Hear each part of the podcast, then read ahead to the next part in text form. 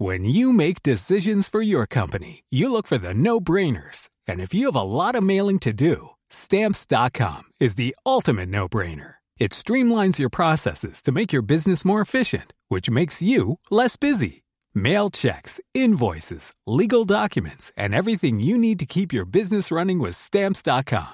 Seamlessly connect with every major marketplace and shopping cart. Schedule package pickups and see your cheapest and fastest shipping options from different carriers. With rates up to 89% off USPS and UPS rates. And with the Stamps.com mobile app, you can take care of mailing and shipping wherever you are. Make the same no-brainer decision as over 1 million other businesses with Stamps.com. Sign up with Code PROGRAM for a four-week trial, plus free postage and a free digital scale. No long-term commitments or contracts. That's Stamps.com. Code PROGRAM. Bonsoir et bienvenue dans le podcast Culture PG du jeudi 9 septembre 2021. Nous sommes réunis ce soir en cette fin de trêve internationale pour faire un podcast un peu différent de d'habitude. On va pas totalement parler de l'actualité, on va plutôt euh, évaluer, euh, commenter l'effectif du PSG et un peu voir comment ça pourrait s'organiser tactiquement. On a, déjà, vu un petit mois de compétition, mais globalement, on n'a pas vu grand-chose. On a vu 20 minutes de Lionel Messi, par exemple. On n'a pas vu Nuno Mendes. Donc, c'est un peu une grande revue d'effectifs. C'est une demande qui avait été faite via Tipeee. Donc, j'avais proposé à personne, plutôt que d'en écrire un article qui, qui faisait 30 pages, de faire carrément un podcast dessus, parce qu'on trouvait le thème intéressant.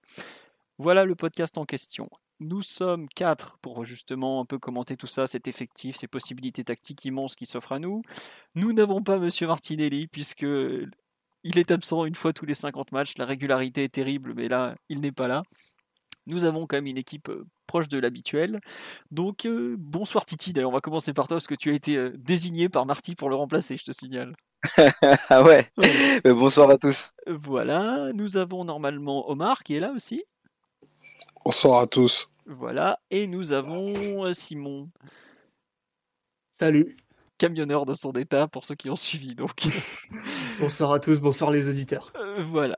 Euh, bonsoir à tous ceux qui sont là sur le live, ça fait très plaisir de vous retrouver. Euh, juste une petite annonce comme pendant que j'y pense, le prochain podcast ne sera pas sur YouTube, on, va avoir pour Twitch, parce qu'il y a pas mal de gens qui nous ont demandé de passer sur Twitch. Donc on fera euh, dès lundi pour le podcast de débrief du week-end un, essai sur Twitch. Si ça marche pas, on reviendra éventuellement sur YouTube. Mais en tout cas, voilà, je préfère vous prévenir. Le lien sur le site, ça sera le lien vers Twitch. Donc normalement, il n'y aura pas de souci et ça sera lundi 21h. On change pas à ce niveau-là. Euh, on nous dit est-ce que vous pensez que le match contre Clermont peut être reporté? Ben non, on n'espère pas, on a podcast lundi. Et puis globalement, le PG n'a fait aucune demande de report et accepte l'état de, l'état de, des lieux actuels, à savoir bah, tant pis, on jouera sans 4 joueurs, que sont donc au moins 4 joueurs que sont Messi, Paredes, Di Maria, Neymar et Navas, que j'avais oublié parce que lui aussi il est concerné par les matchs qui auront lieu la nuit prochaine. Bon, sur ce, on va attaquer donc cette revue d'effectifs euh, de 2021-2022 puisque le PSG avait fait signer le 31 août dernier, après même la fin du podcast qui avait pourtant fini à minuit et quelques, un arrière-gauche euh, nommé euh, Nuno Mendes. On va faire ça ligne par ligne avant de, se projeter euh, sur une éventuelle équipe type, même si on sait qu'au PSG, les équipes types sont rarement alignées en, en raison des nombres blessés. On va commencer par le poste de gardien de but où il y a globalement un nombre conséquent de joueurs, pourrait-on dire, puisque le PSG a quelque chose comme 10 gardiens de but sous contrat. Mais globalement, il y a deux concurrents en lice, à savoir d'un côté Gianluigi Donnarumma, qui vient d'arriver cet été, et de l'autre, Keylor Navas, qui est le titulaire dans les buts depuis maintenant deux saisons. Le troisième gardien est en théorie Sergio Rico, même si pour la Ligue des Champions, ça sera Alexandre Letellier. Et ensuite, on a euh, quatrième gardien éventuellement bah, si c'est pas Rico, c'est le vice versa. Et le cinquième gardien, le jeune euh, Nathan est, euh, qui jouera euh, probablement assez peu cette saison. dans les buts, donc, aujourd'hui, il y a eu 4, 4 matchs joués. Kaylor Navas a joué les 4. Gianluigi Donnarumma est censé faire ses débuts dès ce week-end, puisque, bah, comme il s'appelle, Navas ne sera pas rentré à temps de, de ces matchs internationaux. Comment peut-on décrire un peu cette situation dans les buts, cette concurrence un peu énorme. Qui veut se, lancer sur ce thème vraiment particulier, puisque aucun club majeur européen n'a deux concurrents de cette trempe dans les buts en fait.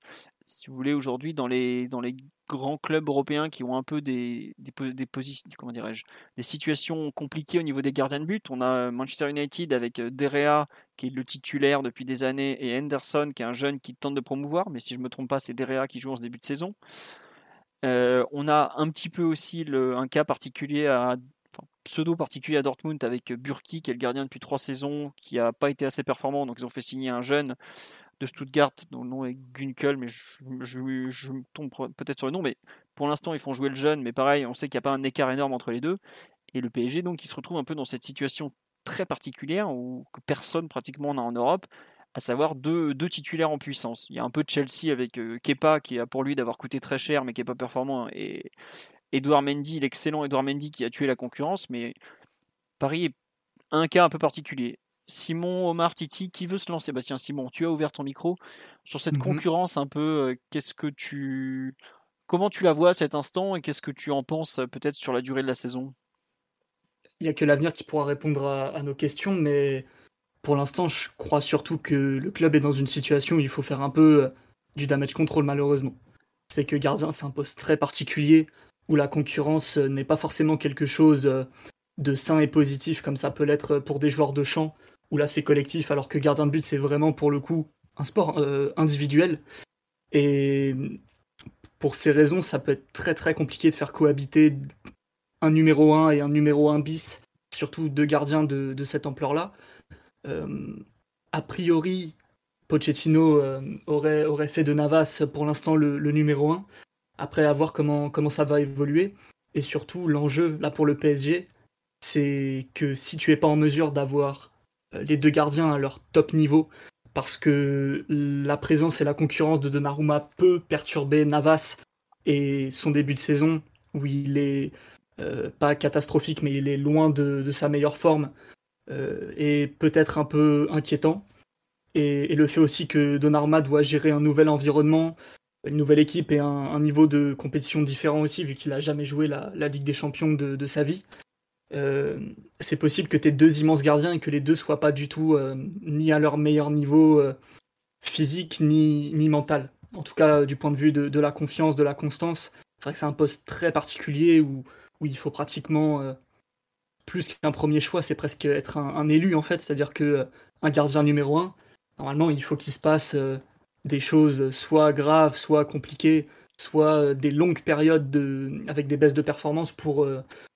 perdre sa place de numéro 1 et globalement tout ce qui est collaboration avec euh, soit une alternance, soit euh, un gardien qui joue la Ligue des Champions, un gardien qui joue le championnat, ça marche pas toujours très bien.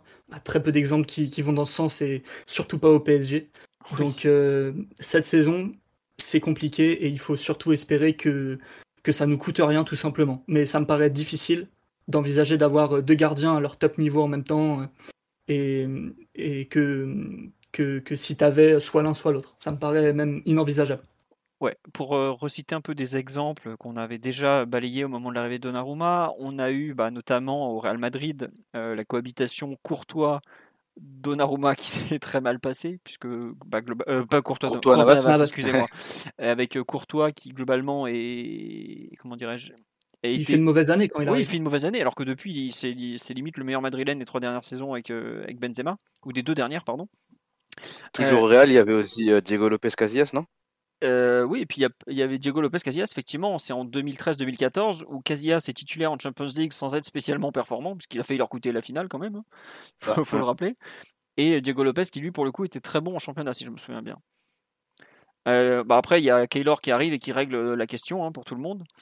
On a aussi eu euh, au PSG, PSG donc euh, Buffon, euh, Areola. On a eu Areola Trapp, mais globalement ça n'a pas été terrible. On a eu au Barça une collaboration qui a plutôt fonctionné, mais seulement la première année. Ter Stegen, Claudio Bravo. Donc Ter Stegen, la Ligue des Champions, 2014-2015, il va au bout, il la gagne en étant très bon. Et Claudio Bravo qui avait la Liga et là aussi il la gagne puisque le Barça fait le triplé cette saison-là.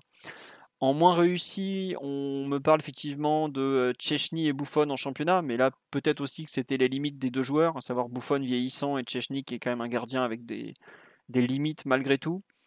Euh, on avait eu à Dortmund pendant un temps Burki Weidenfeller, où pareil, ça n'avait pas donné grand-chose. Bah, D'ailleurs, c'était Thomas Tuchel qu'on avait parlé au PSG, qui avait dit euh, j'avais réparti par compétition, ça n'avait pas du tout été convaincant. Il, pas, il avait dit ça, je le ferai plus jamais.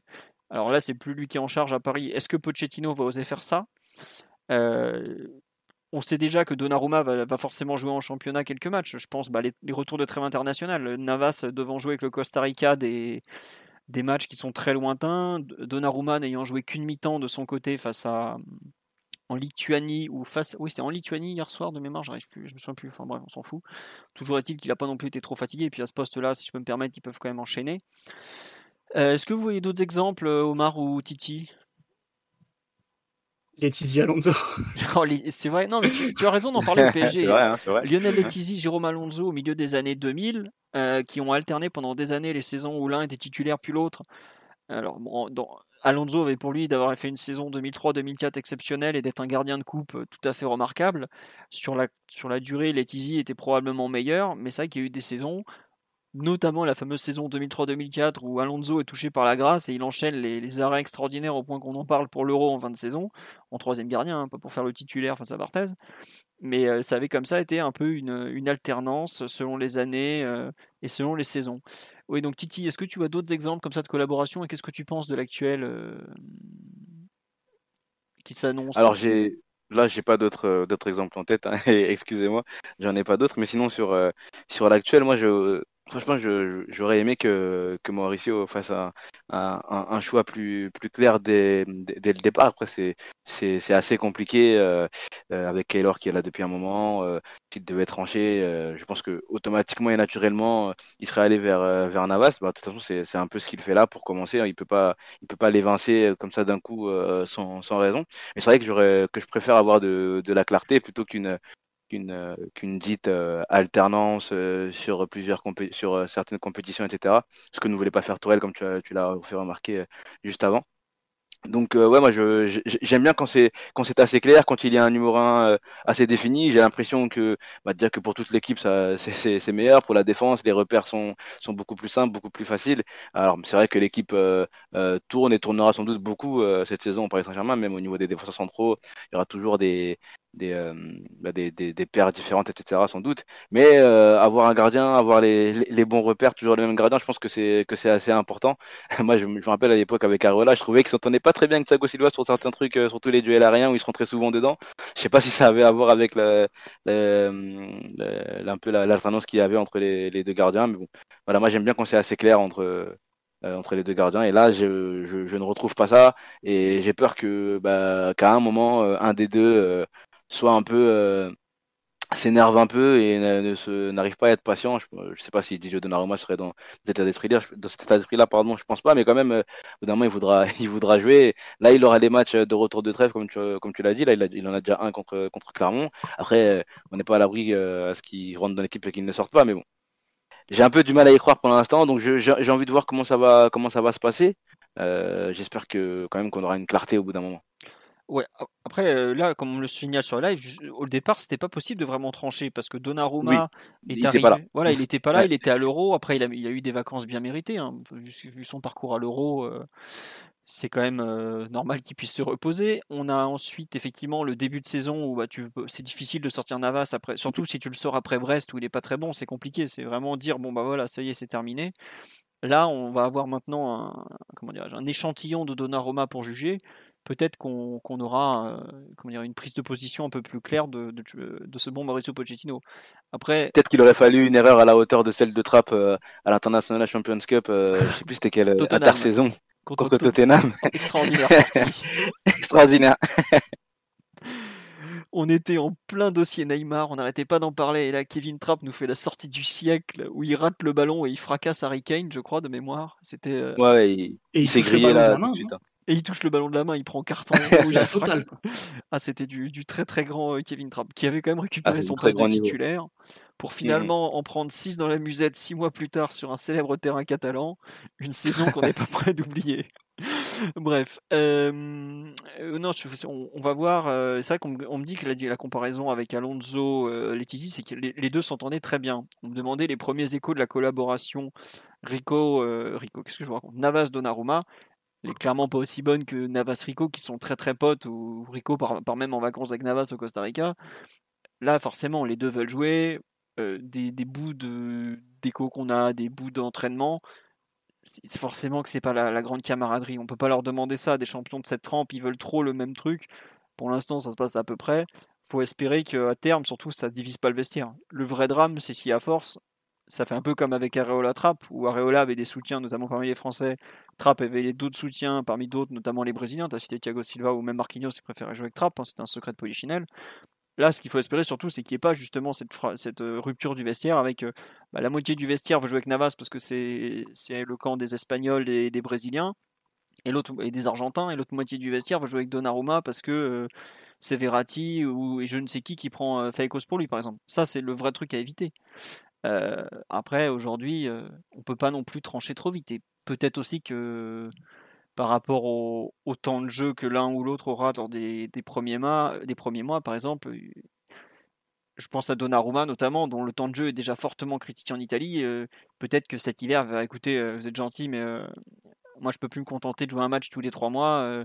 Je veux, je, veux, être prêté ou, quelque chose du genre. Ça peut aussi être une solution rapide. On n'en est pas encore là. Omar, ton avis sur un peu cette, cette collaboration, cette concurrence des gardiens? Qu'est-ce que tu en penses? Est-ce que tu es comme Simon un peu inquiet à moyen terme quand même? Non, je suis pas, je suis pas inquiet, même si je ne, enfin, on est obligé de, se pencher sur euh, sur Navas qui a effectivement bien connu cette situation.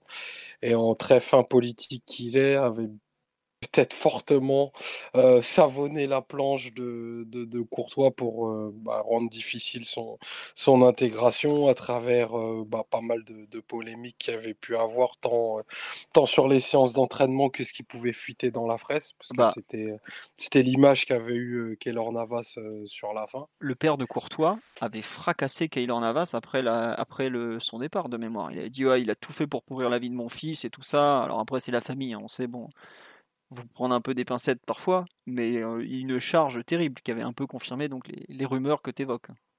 Ouais, voilà, ça. Après, situation quand même un peu différente parce que bah, Navas avait été de, tous les succès au Real.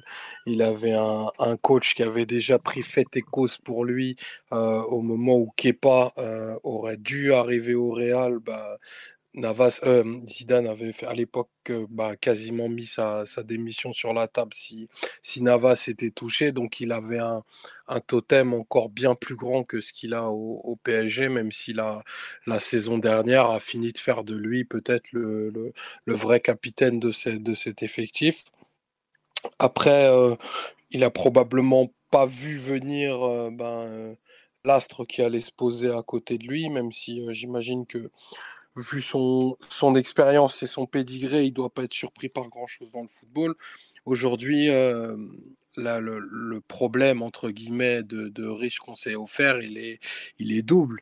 Parce que la, la pérennité du, du poste et l'avenir, et peut-être même que le niveau actuel peut, peut, tendre vers, vers Donnarumma. Euh, c'est un débat qui peut, qui peut être posé parce que même s'il est jeune, c'est pas le perdreau de l'année. C'est un joueur qui a, qui a plus de plus ou près de 300 matchs à l'AC Milan. Euh, à 22 ans. Qui a, voilà, qui, qui, qui est un peu le, le, le, Kylian Mbappé de, de la cage, euh, qui a de très hautes aspirations, qui va avoir un, un pays qui médiatiquement a un impact assez fort sur le club de par Leonardo, ses réseaux et ce qui se fait au PSG est toujours très regardé et commenté en Italie. Et pas plus tard que ben, la semaine dernière, il y avait déjà les premières, les premières saillies disant ben, pourquoi prendre pourquoi prendre Donnarumma si c'est pour en faire un chômeur? hier, je caricature à peine. Et, ouais, voilà, mais regardez hier le Twitter italien, il, donc il sort à la mi-temps pour faire rentrer Sirigu et tu as déjà des, plein de tweets disant ouais c'est bien il va retrouver le bon touche comme au PSG ça lui fait un bon retour dans son club il s'adapte de nouveau enfin des trucs t'es là genre enfin calmez-vous quoi il est là depuis un mois le pauvre au ah, si on peut se permettre on en a rien à foutre euh, du Twitter italien quand même. Oui oui mais tu vois déjà que c'est un état d'esprit général de tout le pays de dire euh, Donnarumma il doit jouer il est pas là enfin il peut pas rester sur le banc Philo prend, prend l'exemple du, du, Twitter italien euh, que, que, moi perso j'avais pas vu mais il c'est la presse qui met, qui met cette pression-là. C'est ça, c'est ça, c'est la presse. personne, personne n'est dû pour savoir que Leonardo a des relais familiaux très proches dans la presse, dans la presse italienne, que c'est un pays duquel il est totalement assimilé. Hein, il est, peut-être brésilien de passeport, mais il est au moins italien de, cœur pour avoir, avoir vécu et exercé pendant près d'une vingtaine d'années. Donc forcément, ce sont des choses qui auront un, impact sur le, vestiaire. Et, il va falloir que ben, les deux soient à un niveau de se rendre totalement indiscutable pour être un titulaire indiscuté. Et ça, pour moi, et ça n'engage que moi, je pense pas que Navas soit à un niveau où il puisse totalement éteindre Donnarumma pour qu'il n'y ait pas de discussion. Donc, ben, le, le, le, problème, et je remets encore de, de grosses guillemets parce qu'en réalité, c'est juste un confort énorme, c'est à quel moment cette situation va être fixée? Parce que Allez, tu te, mets dans une situation où, par exemple, on fait un mauvais match contre Clermont. Donnarumma te fait une performance à la, à la euh, au parc en 2013. Ben, le, microcosme autour du club, les supporters qui, comme moi, peut-être sont de son côté, vont appeler à ce qu'il soit maintenu dans la cage et qu'il n'y aurait pas de raison légitime sportive qui sorte de, l'équipe, surtout en, veille et en préparation d'un match de Ligue des Champions. Donc, il y a un moment, il faudra, je pense, très clairement trancher. Les, tu as l'assurance d'avoir une cage très bien gardée dans les, dans les deux cas. Maintenant, moi, je, je suis un peu comme Titi, je préfère qu'on tranche cette question assez vite et le pari de l'avenir, il est clairement d'un côté. Je répète ce que je dis à chaque fois.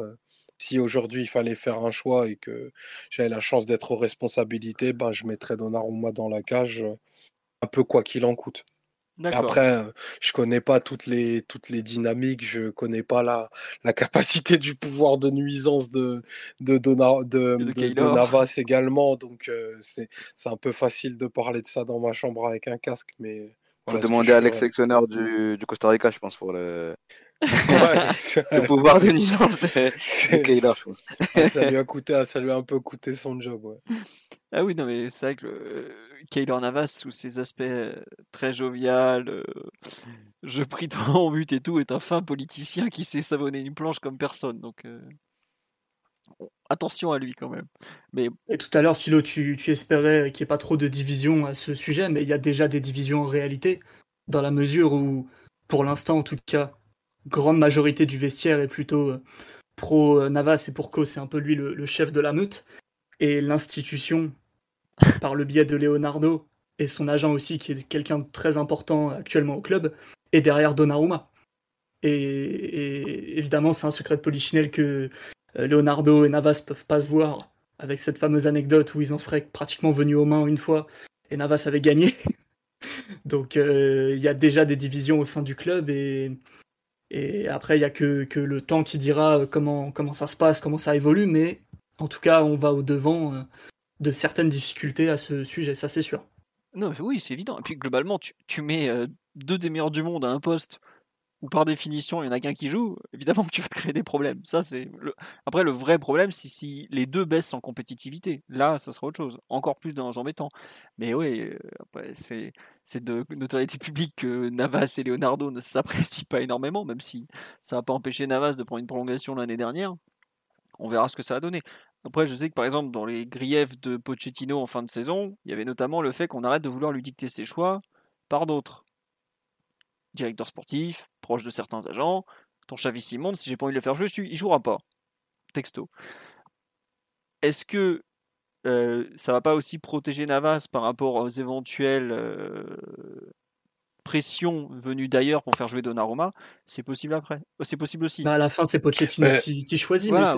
À mon avis, Pochettino a déjà choisi, mais il n'en parle pas publiquement euh, parce que lui aussi, c'est plutôt quelqu'un de, de très lisse euh, dans la manière dont il exerce son métier et, dans sa prise de parole. Donc euh, globalement, lui, il peut, faire, il peut faire jouer Navas à tous les matchs et continuer de dire je vois, je suis là, j'observe, laissez-moi du temps, patati patata. Mais bon, tant que Navas est dans la cage, c'est qu'il a décidé que c'était le numéro 1 et puis c'est tout.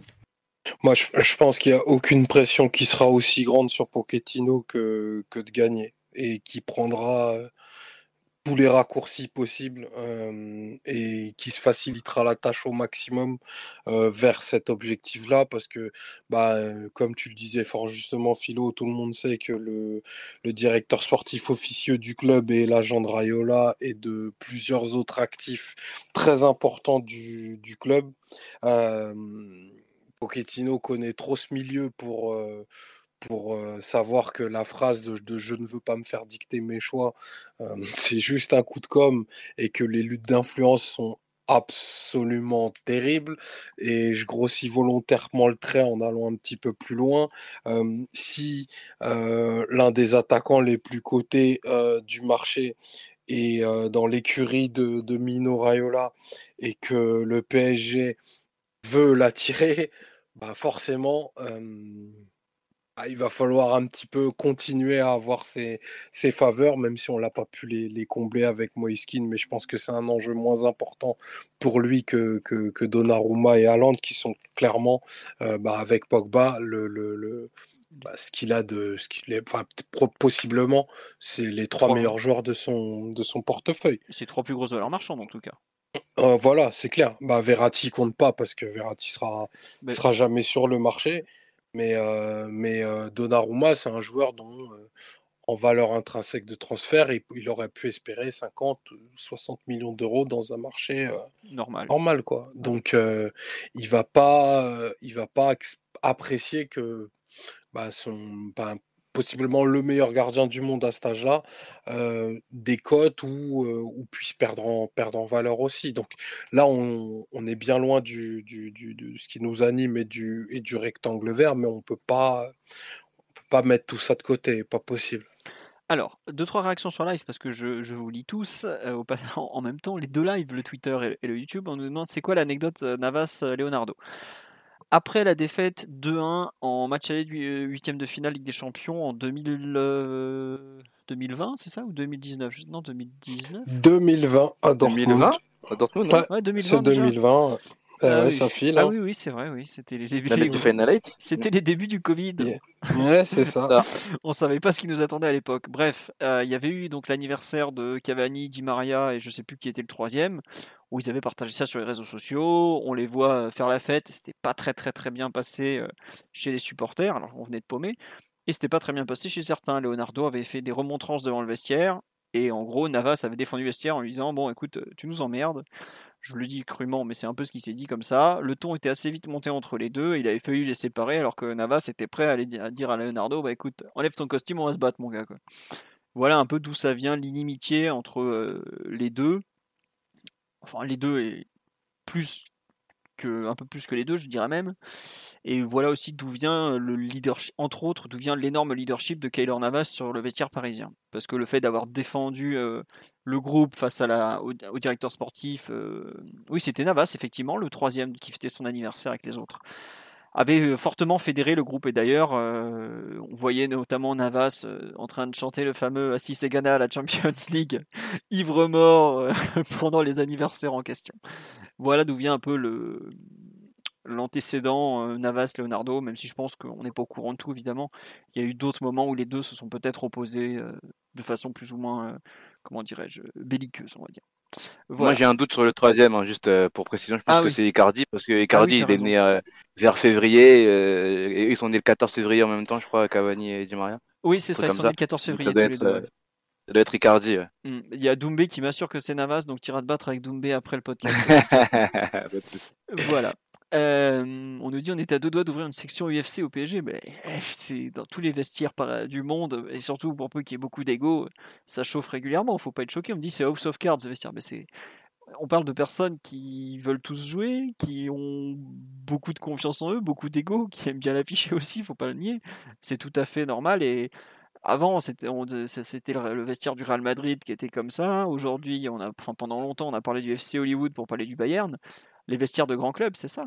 C'est aussi ces choses-là qui ne sortent pas forcément trop dans les petits clubs ou qui arrivent à être, comment dirais-je, vite calmés. Au PSG, c'est forcément différemment. Donc c'est aussi la reconnaissance et, le, ce qui va avec les stars du, PSG.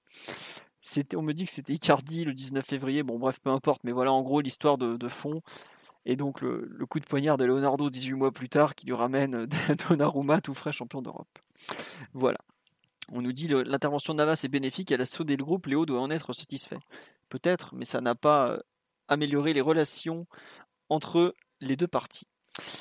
Après, juste un truc euh, par rapport à ce que tu dis, tu parles de coup de poignard personnel. On on peut pas nier que par contre, euh, la logique d'un directeur sportif doit être collective et d'assurer la, pérennité, la compétitivité, la, pardon, la compétitivité du club au long, cours. Et ça, pour le coup, la mission, elle est réussie. Parce que on a trop souffert pendant dix ans au, niveau de, poste, de ce poste-là, pour ne pas saluer le fait que ben, si cette cohabitation, entre guillemets, réussit, et que à la suite de cette cohabitation, Donnarumma prend la suite, ben, la pérennité sportive et le niveau de compétitivité de ton gardien est assuré jusqu'en 2030. Quoi. Et vu ce qu'on a vu pendant les dix premières années de QSI au poste, bah, globalement, tu as eu un bon gardien pendant quasiment deux ans sur les dix. Quoi. La première année de Sirigu, où il était à un niveau excellent. et puis l'arrivée de Navas. Autour, tu n'as que des gardiens qui t'ont coûté énormément, et notamment dans des moments clés possiblement que Donnarumma ne bah, sera pas de, de, bah, de, cette trempe-là, assurément même.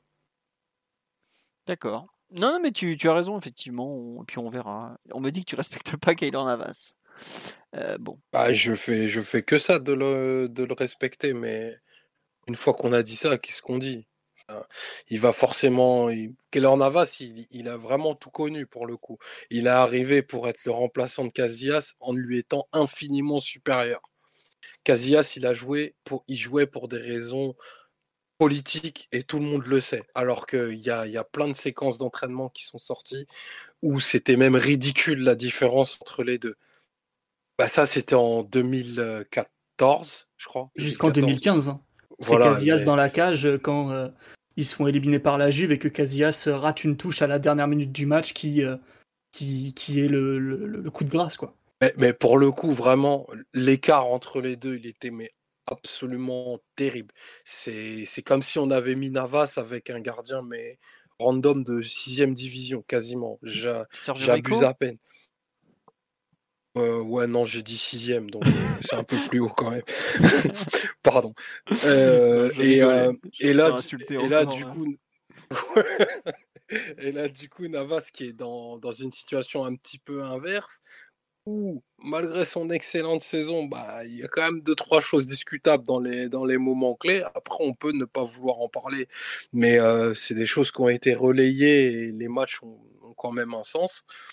Et Donnarumma qui a survolé la dernière compétition internationale. Enfin, on peut pas totalement en faire fi, quoi. Ouais. Non, mais c'est vrai que c'est bon, ça me dit Donnarumma, il a deux ans pour prendre de l'expérience avec des champions, avec le meilleur prof au monde euh, pour la compétition.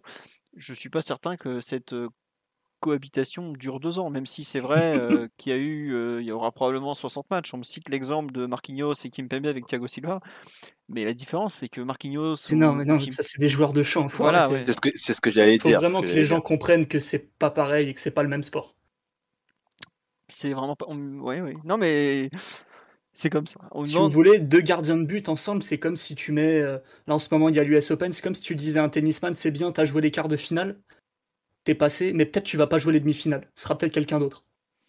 Je pense que c'est plus proche ça que, que de comparer des joueurs de champ au foot où la concurrence euh, est déjà obligatoire parce que tu fais pas la saison avec 11 ou 12 joueurs de champ.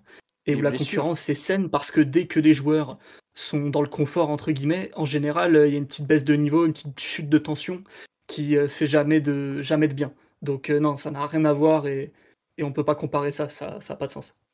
Mais, mais même les joueurs, ils, euh, ils pensent pas comme ça. Ils ont, ils ont tellement d'ego. Je parle de, de gardien de but, là, enfin de, par exemple, Donnarumma. Il a, il a tellement d'ego. Il sait que c'est un, un gardien qui va compter dans, dans le futur. Il a bien vu qu'il vient d'être, euh, comme l'a rappelé Omar encore une fois, euh, le meilleur joueur du, de, la, de la dernière plus grosse compétition. Euh, le gars, il est pas là pour se dire, bon, bah, je, je, je me rasseoir deux ans et, et, et prendre, et apprendre aux côtés d'un, d'un professeur comme Keller Navas. Non, lui, il est là pour, euh, pour, pour, pour, pour, pour, lui passer devant et pour continuer à écrire sa, sa, légende, si, je puis dire. Donc, euh, je pense pas qu'il pense comme ça en se disant, bah, je vais attendre et je vais ranger mon frein. Non, il a des, ambitions qui sont, euh, qui sont plus grandes que ça. lui, il veut, il, veut, il veut la place de numéro un dans, dans l'un des plus grands clubs du monde et, et il veut continuer à avancer. Et c'est même normal de, de penser comme ça. Je serais même limite déçu qu'il pense le contraire et qu'il se dise, bon, bah, finalement, je vais attendre, je suis au PSG, j'attends. Non, non, non, il est là pour se battre et pour, euh, et pour prendre la place de numéro 1. C'est ce qu'on veut de lui et, et je pense que c'est le joueur qu'il est depuis qu'il est, depuis est jeune. Ouais. Après, c'est vrai qu'on me dit sur la live, il a gagné l'Euro, quelle expérience a-t-il à gagner? Bon, Ligue des Champions, c'est vrai que c'est un peu particulier. Bon. On verra, mais en tout cas, il y a possiblement un, vrai choix qui attend euh, Mauricio Pochettino euh, qui, doit être fait ou qui sera fait. Je ne serais pas surpris qu'il se donne jusqu'à Noël, par exemple, ou au moins la première partie de saison, pour donner peut-être, allez, euh, je sais pas, 5, 6, 7, peut-être, ouais, même 5, 6 matchs d'ici à Noël. Certes, il y a une trêve internationale au milieu. Enfin, il y a encore deux trêves internationales. si vous étiez pas au courant, il y en a encore deux. Mais euh, ça veut dire peut-être deux matchs. Allez, euh, en avance, il va y avoir beaucoup de matchs qui vont être joués entre la Ligue 1 et la Champions League. Quoi, il va donner 4 matchs, 4-5 matchs peut-être à Donnarumma. Peut-être qu'il va lancer Donnarumma en Ligue des Champions. Ça, j'ai un peu de mal à y croire, honnêtement. Il y a de quoi un peu peut-être faire une première évaluation et faire un, point et dire euh, pour la seconde partie de saison, bon, euh, il y en a, euh, on, en, a vu assez, finalement, ça sera un tel le titulaire. Ça peut être aussi une façon de, voir les choses, quitte à ce que le, second bah, fasse une demande, genre, bah écoutez, à ce moment-là, prêtez-moi, parce que ça m'intéresse pas de rester 4 mois à rien faire sur le banc de touche, donc on verra. Mais effectivement, ce brave Pochettino est quand même face à des choix compliqués. On va avancer un peu pour quand même parler de la. À part si vous voulez rajouter quelque chose sur les gardiens, mais je, pensais qu'on allait parler un quart d'heure, on en est déjà à 35 minutes sur les gardiens. Étant donné qu'on a quand même 4 lignes à faire, plus une équipe type, si vous voulez. désolé, sur, les gardiens, juste, euh, on aurait pu quand même. Enfin, je sais pas comment c'est passé avec Rico, mais c'est dommage qu'il soit, qu'il soit encore au club quand même. Juste ça. Oui, non, Au moins après, je sais pas, mais voilà, juste ça, parce qu'on a vraiment beaucoup de gardiens. Tout à l'heure, tu en as parlé, on a une dizaine de gardiens sous contrat. Et euh, si on, avait, on aurait pu, se, ça, je sais pas si c'est gentil de dire se délester de, de, de Rico, ça aurait, ça aurait pu être euh, bah, plus intéressant pour, pour tout le monde et même pour lui. Quoi. Mmh. Après, Rico, il a fait comprendre qu'il voulait rester au PSG. Je pense que Rico, ce qu'il espère, et je me mets dans sa tête, enfin, les clubs qu'on lui a proposés, visiblement, ça lui allait pas. Enfin, on sait pas trop, euh, voilà je pense que ce qu'il espère, c'est qu'à la, mi-saison, il y en a un des deux qui soit dégoûté, qui veuille partir. Je pense plutôt Donnarumma que, que Navas. Et comme ça, il peut être gardien remplaçant comme avant avec son pote en seconde partie de saison. Après, s'il joue vraiment pas une minute, qui fait pas un banc de touche pendant 4-5 mois, peut-être que quand il y aura un club turc qui va venir lui tirer sur la manche le 31 janvier, il va faire bon, allez, finalement, Istanbul, c'est pas si mal. Hein. Mais là, pour l'instant, il fait une croix sur 4 mois. Mais c'est exactement ce qui s'était passé avec Sirigu et Trapp, si vous vous rappelez. Sirigu, à un moment, était même passé, euh, je crois, troisième gardien. Il était troisième derrière Areola et, et. Et il avait attendu, il avait, où il avait espéré pendant 4 mois récupérer la place. en hiver, et finalement, il avait été prêté. Je crois que c'est l'année où il est prêté au Sasuna, finalement, le 31, 31 janvier ou 30 janvier par là, ou c'est l'année suivante, il est prêté. Euh, non, il est prêté. Voilà, c'est quand il est derrière Areola et Trapp, finalement, il se rend compte, il part. Euh, le 31 août ou pas loin à Séville, ça se passe mal et ensuite il est prêté au Torino, enfin où il y avait une histoire comme ça, il avait enchaîné des prêts parce que il s'était rendu compte, il, lui a fallu un certain temps, mais au bout d'un moment il avait euh, acté le fait qu'il ne jouerait pas. Mais au début il avait refusé de partir parce que euh, il, euh, il se disait bah si ça tourne un peu mal, je peux peut-être revenir dans le avec les circonstances, une blessure par-ci, une blessure par-là, un gardien qui est pas bon, hop, je reviens, je reviens dans les petits papiers et tout est relancé. Est-ce que Rico a fait le même calcul? C'est possible. On verra. Dans tous les cas, il n'est pas non plus très demandé jusque-là. Concernant la ligne défensive, nous avons donc cette saison pas mal de joueurs, j'ai envie de vous dire. Alors, sont arrivés notamment, euh, je cherche de tête qui est arrivé cet été en défense. Sergio Ramos, qui n'a pas encore joué le moindre match, mais qui est arrivé cet été. Nuno Mendes, arrière gauche, qui est arrivé cet été. Ashraf Hakimi, évidemment, c'est lui que je cherchais au début, que je n'arrivais pas à retrouver, qui est donc arrivé cet été. Sont partis bah, absolument personne si je me trompe pas. Hein. Si euh, Pembele a été prêté à, à, Bordeaux, et je crois que c'est et Mitchell Baker. Mitchell Baker, excuse-moi. Qu'on salue, qu'on salue. Mitch, on te salue. On espère que tout va bien à Leverkusen. On a vu que tu avais joué avec les espoirs néerlandais. Surtout Omar a regardé le match avec attention. Euh, Mitch est parti. Euh, comme il s'appelle, Bernat est en passe de revenir puisque bah, après pratiquement un an d'absence, que dans six jours la blessure ça fera un an et, de, et, de, tout proche d'un retour. On a vu que là, il avait dernièrement un petit problème aux adducteurs, mais il est pas loin de revenir et lui-même pensait revenir pendant la trêve internationale. Voilà, on a Kerrer qui est revenu de ses soucis psychologiques, physiques et co. Est-ce que elle a été fortement remodelée? Qui veut donner un avis global sur cette ligne? Gros, Grosse évolution positive euh, Peut-être même surchargée? Qui veut commencer euh, Simon, Titi, Omar sur ce, et Florenzi est reparti, effectivement, je l'avais oublié, euh, notre, notre Romain qui a finalement signé au Milan assez. Euh, Florenzi, bon rebond pour lui, vu la saison parisienne qu'il a faite. Qui veut commenter C'est pour moi la ligne qui a fait le. Hors Messi, parce que c'est, on en parlera, c'est la ligne qui a fait le plus gros saut qualitatif. Euh, quand tu compares, enfin, l'état des, des, titulaires l'année dernière à la, à la même époque un Kerrer qui est au fin fond de la cave, que tu ajoutes en qualité pure. Sergio Ramos, ben, on, sait tout ce qu'il a été, on, sait un peu moins ce qu'il sera, mais l'impact global me paraît, enfin, existera. C'est sûr qu'on n'aura pas la, la, la, la, la, version de Sergio Ramos 2015, 2016, 2017, mais avoir un professeur, pour reprendre l'image qui a, été faite dans le live tout à l'heure, comme Ramos pour tes lignes défensives, c'est un impact qui est hors norme.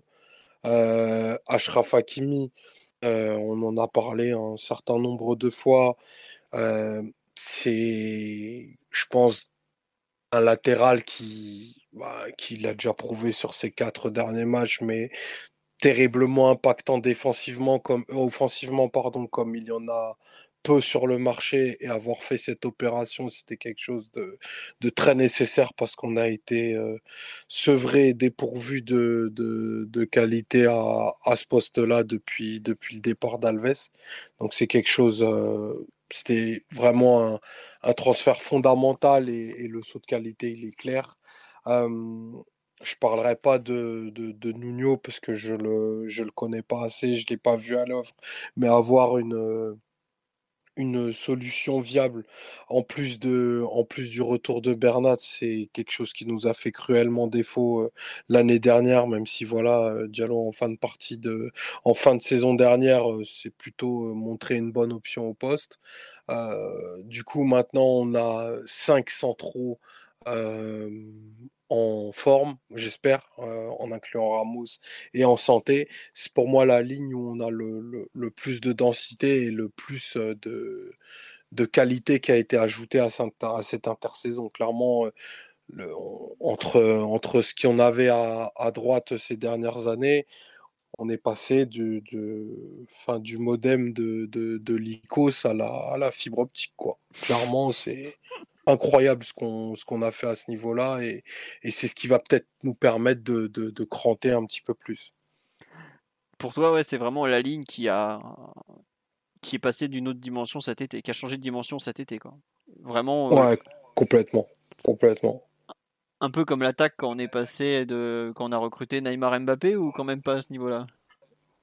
Bah euh, ouais, parce que tu compares à l'intersaison d'avant, euh, les recrues offensifs c'était Ressé et Ben Arfa quoi. Donc euh, c'est sûr que quand tu passes à Neymar Mbappé, tu, as un impact immédiat et sur le futur. Et je pense que un transfert comme Hakimi, c'est exactement le type ce type d'opération là. Et j'espère au travers bah, tous les commentaires élogieux et laudatifs qui ont été faits au travers de, de Nuno Mendes que c'est aussi un joueur de cet acabit là, même si voilà c'est un néo-professionnel et qui va aussi avoir besoin de, besoin de temps. Mais pour moi, ce qu'on a fait défensivement sur les côtés, c'est, c'était un, des achats fondamentaux, clairement. ah les, les, recrues de, de l'année d'avant, Neymar Mbappé, il y avait quand même l'hiver avant Draxler Guedes, euh, Omar. je crois que c'est ça, si je dis pas de bêtises. Draxler oui, Guedes, euh, l'hiver d'avant. Et le Chelsea, ouais. Mais sinon, je suis, je suis totalement d'accord avec, euh, avec Omar. Le, le, le step-up est, est, est, immense, hein, qualitativement.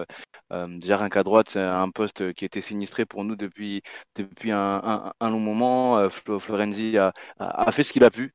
Il a fait ce qu'il a pu. on ne peut pas nier qu'il a eu beaucoup de, de difficultés par, par moment, euh, plusieurs fois. Et là, passer de, Florenzi à, à, Ashraf, c'est énorme.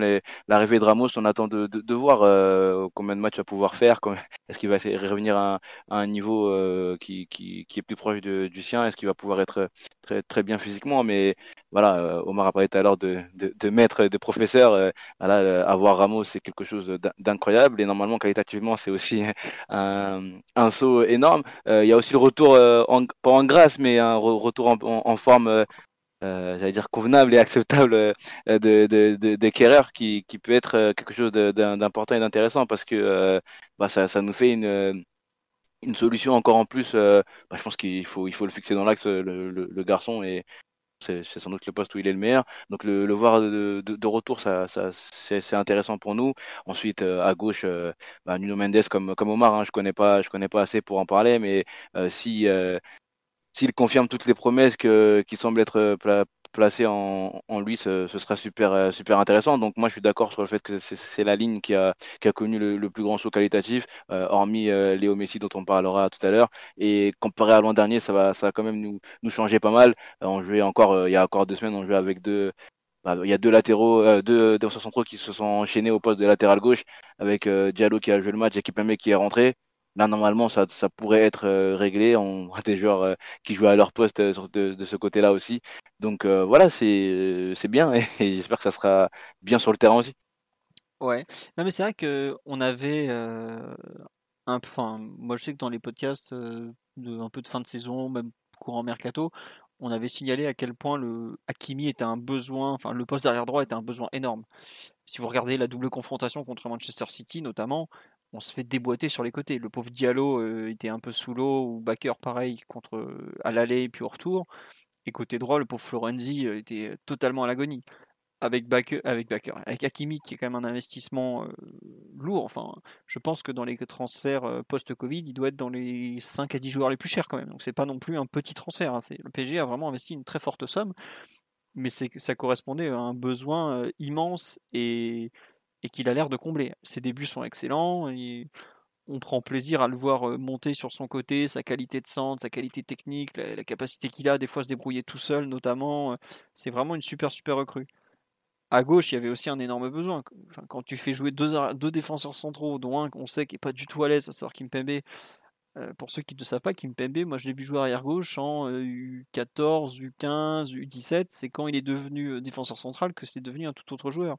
S'il était resté arrière gauche, j'ai pas honte de dire qu'il serait même pas passé professionnel. C'est bah, le fameux Nancy PSG là. Euh, voilà. Plus... Bah, Octobre 2016. Voilà, il joue. c'est une catastrophe. Il joue, bah, on gagne 1-0. Il y a beaucoup de, c'est un retour de trêve international où on fait un match horrible. Ben Arfa notamment fait un, il rentre en jeu. il y a le fameux sprint où il se fait reprendre 5 mètres en 5 mètres. il connaît titulaire ce jour-là. Enfin bref, une, une, histoire pas possible, un autre PSG. Mais bref, on a vu qu'on n'avait pas de solution à gauche faut pas trop compter sur Bernat à court terme. Ça me fait mal pour lui, mais le pauvre, le pauvre Juanito, il n'a pas joué depuis un an. On a vu là cet été sur des gamins de 18-19 ans qui quand même n'ont pas joué pendant ne serait-ce que six mois, à quel point c'est difficile de reprendre, même sur des amicaux. Alors imaginez la compétition, on n'a plus de réserve pour lui faire revenir euh, peut-être en deux, trois mois avec un parcours un peu plus euh, paisible. Il va falloir le réintégrer. On a vu le PSG ne compte pas sur lui à court terme. Le fait qu'il soit pas dans la liste pour la Ligue des Champions, ça veut dire qu'ils savent qu'à court terme, globalement, je pense que l'objectif de Bernat, c'est d'être d'être en mesure de tenir un vrai match de Ligue 1 à 100% pour euh, début janvier prochain pratiquement parce qu'il a, il a pas joué pendant un an, qu'il a eu plein de complications, que son retour est compliqué, qu'il est en plus, je pense, très musculeux et que c'est pas forcément évident. On a vu, je sais pas si vous vous rappelez, mais tous les ans, en général, au mois d'août, Bernat, c'est pas trop ça, les campagnes de matchs amicaux. Ça n'avait pas été génial, génial. On sait qu'il est, il est des fois en difficulté physiquement. Il faut vraiment prendre son temps. Arrive Nuno Mendes, qui est visiblement un très bon joueur. Moi, je ne veux pas faire genre, je l'ai à peine vu, comme je l'avais dit dans le podcast où on l'avait un peu présenté avec Jordan, qui avait été exceptionnel pour nous le présenter. On a globalement un très très jeune joueur qui débarque. Il faut vraiment pas l'oublier, dans le sens où on peut pas demander à un joueur de 19 ans d'être tout de suite performant. Si vous avez regardé les vidéos du jour, on voit qu'il est tout timide. Il arrive de son sporting où il avait toujours joué, où c'était un gamin du club où il connaissait tout le monde. Je pense qu'il parle que portugais. Bon, alors au PSG, c'est pas trop grave. Hein. Outre Danilo, il y aura quand même bah, Neymar, Marquinhos. Je pense qu'il va vite apprendre l'espagnol. C'est pas la transition la plus compliquée qui soit. Mais euh, faut pas non plus en espérer trop. On a encore Kurzawa derrière.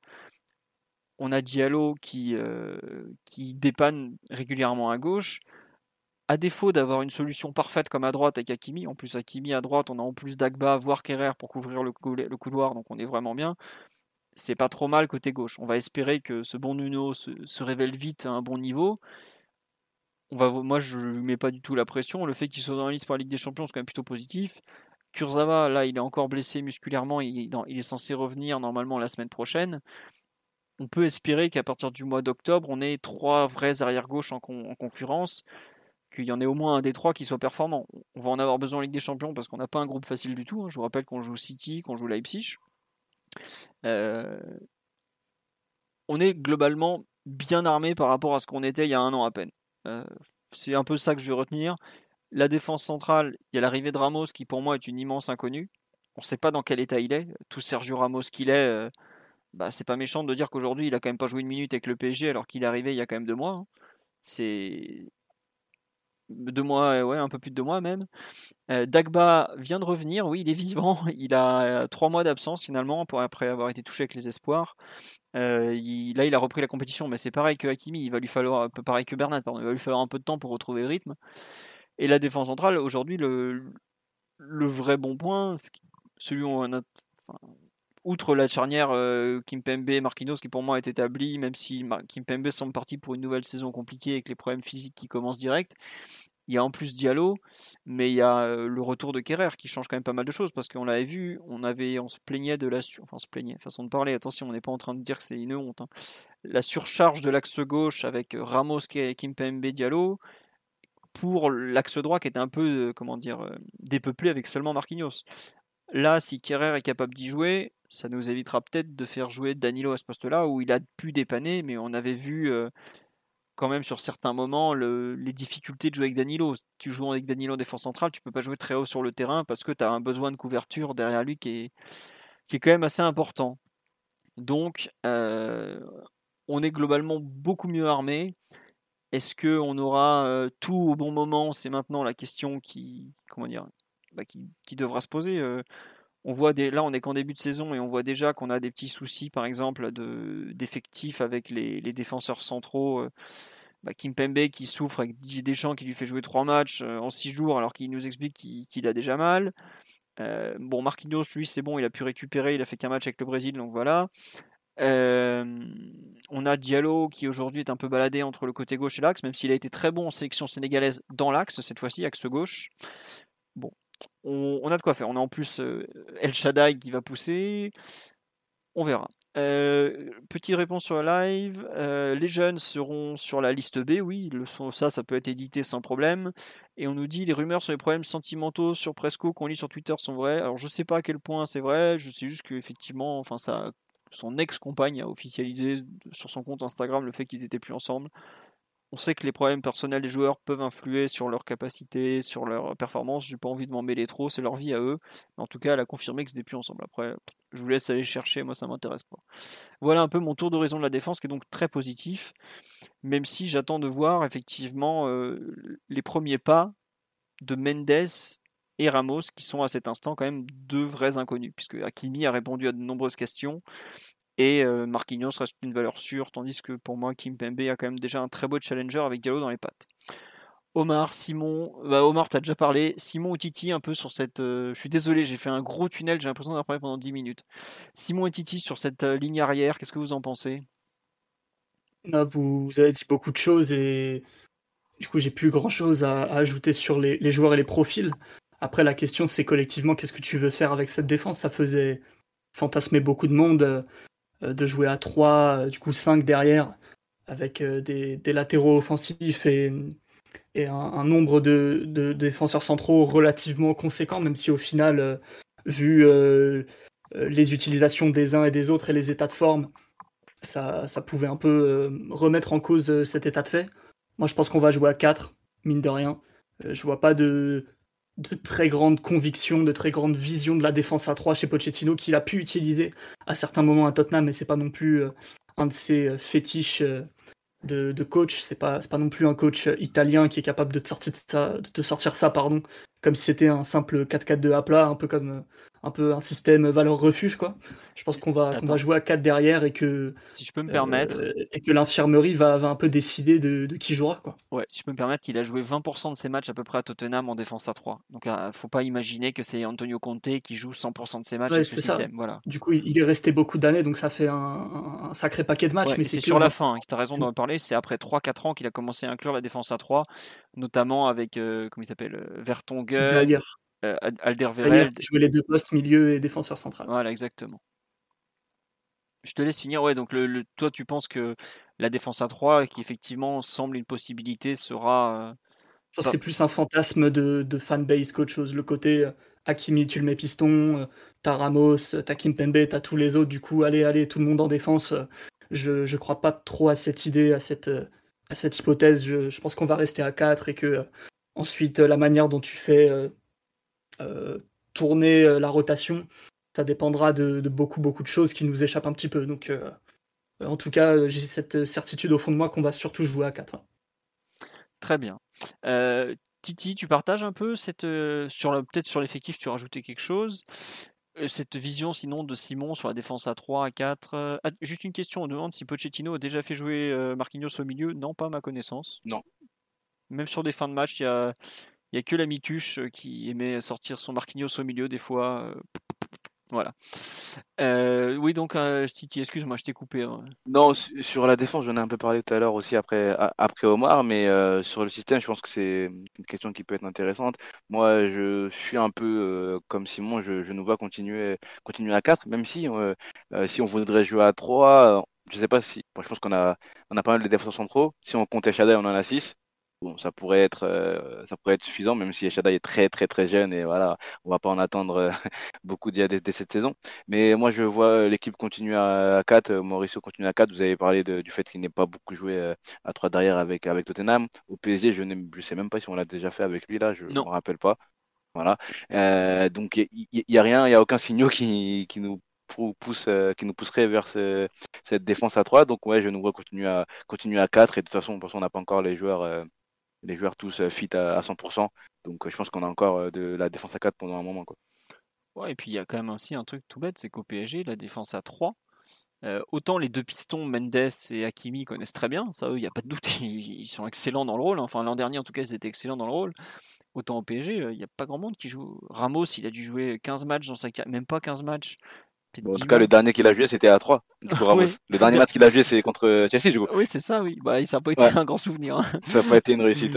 Il, s'est fait concasser par euh, le vegan de Krumbar, euh, comme jamais. Donc, euh, bon. non, enfin, il y a lui. Bon, Marquinhos, lui, on a vu que c'était pas un souci, s'adapte à tout sans problème. Comme dirait son ancien entraîneur, top, ballon d'or, ballon d'or, top Marquis. Mais Kim Pembe, on a vu quelques fois, ça régulièrement en difficulté, je pense.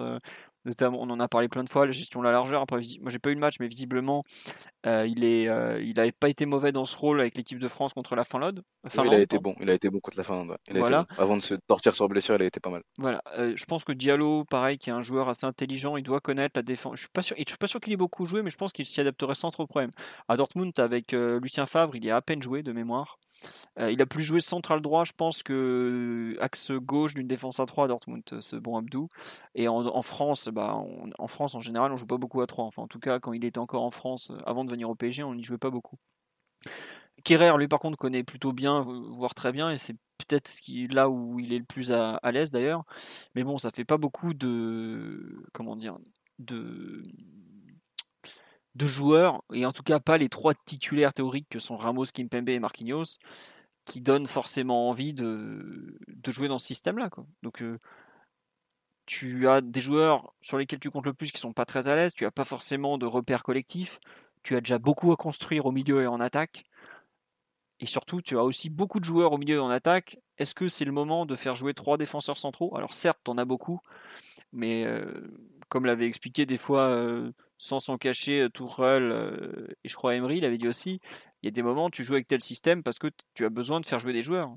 Tu fais pas forcément le système que parce que c'est là où tu seras le meilleur, tu le fais parce que tu as besoin d'utiliser des joueurs, que tu en as trop, et que tu as besoin de faire jouer certains. Je pense que c'est Tourelle qui l'avait dit on joue en 4-4-2 parce qu'on a, on trop d'attaquants ennemis et, de, et pas assez de milieu, tout simplement. Là, effectivement, tu pourrais jouer en défense à 3 parce que tu as 5 défenseurs centraux et autres. Mais est-ce que c'est le meilleur système, sachant que tu as aussi 6 ou 7 milieux de terrain et 6 attaquants? Je ne suis pas certain que ça soit très rentable en termes de, gestion des égaux ou des temps de jeu, par exemple. Pour toutes ces raisons, je ne suis pas sûr qu'on voit la défense à 3 dans un. Comment dirais-je Dans les quelques prochains mois, voire dans la saison complète. Sur ce, on va basculer sur le milieu de terrain, par si vous voulez rajouter quelque chose. Omar, Simon, Titi, on avance. On passe au milieu. Allez, on avance. On avance. Donc, le milieu de terrain a vu euh, strictement aucun départ cette CTG, à moins que je ne me trompe. Euh, on a vu la prolongation de contrat du Land Draxler. Ça, c'était en fin de saison dernière. On a vu le prêt de Danilo qui a été converti en transfert définitif puisque le PSG a fini dans les deux premiers du championnat. Ça, c'était prévu dans le contrat on a quand même vu une arrivée euh, majeure, c'est celle de Georginio Wijnaldum qui a signé en provenance de Liverpool un contrat de 3 ans, donc un contrat assez court par l'échelle du PSG qui en général file plutôt des 4 voire 5 ans. Euh, aucun départ, puisque euh, si une autre arrivée que j'ai oublié, le retour de prêt de Eric Junior Dina Bimbe, qui a l'air d'être dans les petits papiers de, de Maurizio Pochettino jusque-là, puisqu'il a quand même. Il, a quand même il est dans la liste A quand même. Oui, il est dans la liste A, oui. Et surtout, il l'a fait débuter euh, le Trophée des Champions. il lui a fait jouer encore. Il l'a fait jouer contre Strasbourg. Après, il a un peu moins joué. Mais bon, il n'a pas, il a pas voulu qu'il reparte en prêt ni en, ni en transfert définitif. Donc, euh, on a aujourd'hui un nombre de joueurs assez conséquent que je vais tenter de lister au milieu de terrain, à savoir donc Verratti, forcément, Paredes, Gay, Herrera, Vainaldum, Dina Ebimbe, Danilo Pereira éventuellement Yulan Draxler, même si en ce moment il joue un cran plus haut. Et si on veut aller chercher plus loin, euh, Xavi Simon, c'est Edouard Michu, qui serait les 9e et 10e si j'ai pas fait d'erreur. Et Fadiga. Et Bandiougou. Fadiga n'est pas parti. Et qui n'est pas parti, mais qui est, je crois qu'il est même pas dans la liste Ligue des Champions, le pauvre. En même temps, lui, il peut être ajouté en liste B si je me trompe pas. Mais euh, il est prévu qu'il s'en aille au mercato. Le PSG a pas été très très clean avec lui, je trouve. Bref. Est-ce que le milieu du PSG est enfin complet? C'est un peu la question que j'avais posée avec tous ces joueurs. Et j'ai oublié, je crois que j'ai oublié Rafinha aussi. Donc on doit, on doit être à 8 ou 9 milieux de terrain. Simon, puisque tu rigoles, est-ce que le milieu du PSG est complet? Je ne dirais pas en nombre, mais en qualité peut-être.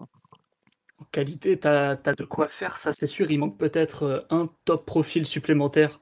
Ça parlait de Pogba cet été, ça aurait pu être un, autre joueur. Hein. L'année d'avant, on parlait de Milinkovic Savic par exemple. Donc peut-être un top profil pour vraiment faire un, un saut de qualité force est de constater que tu as quand même beaucoup de milieux, ça t'offre des, possibilités.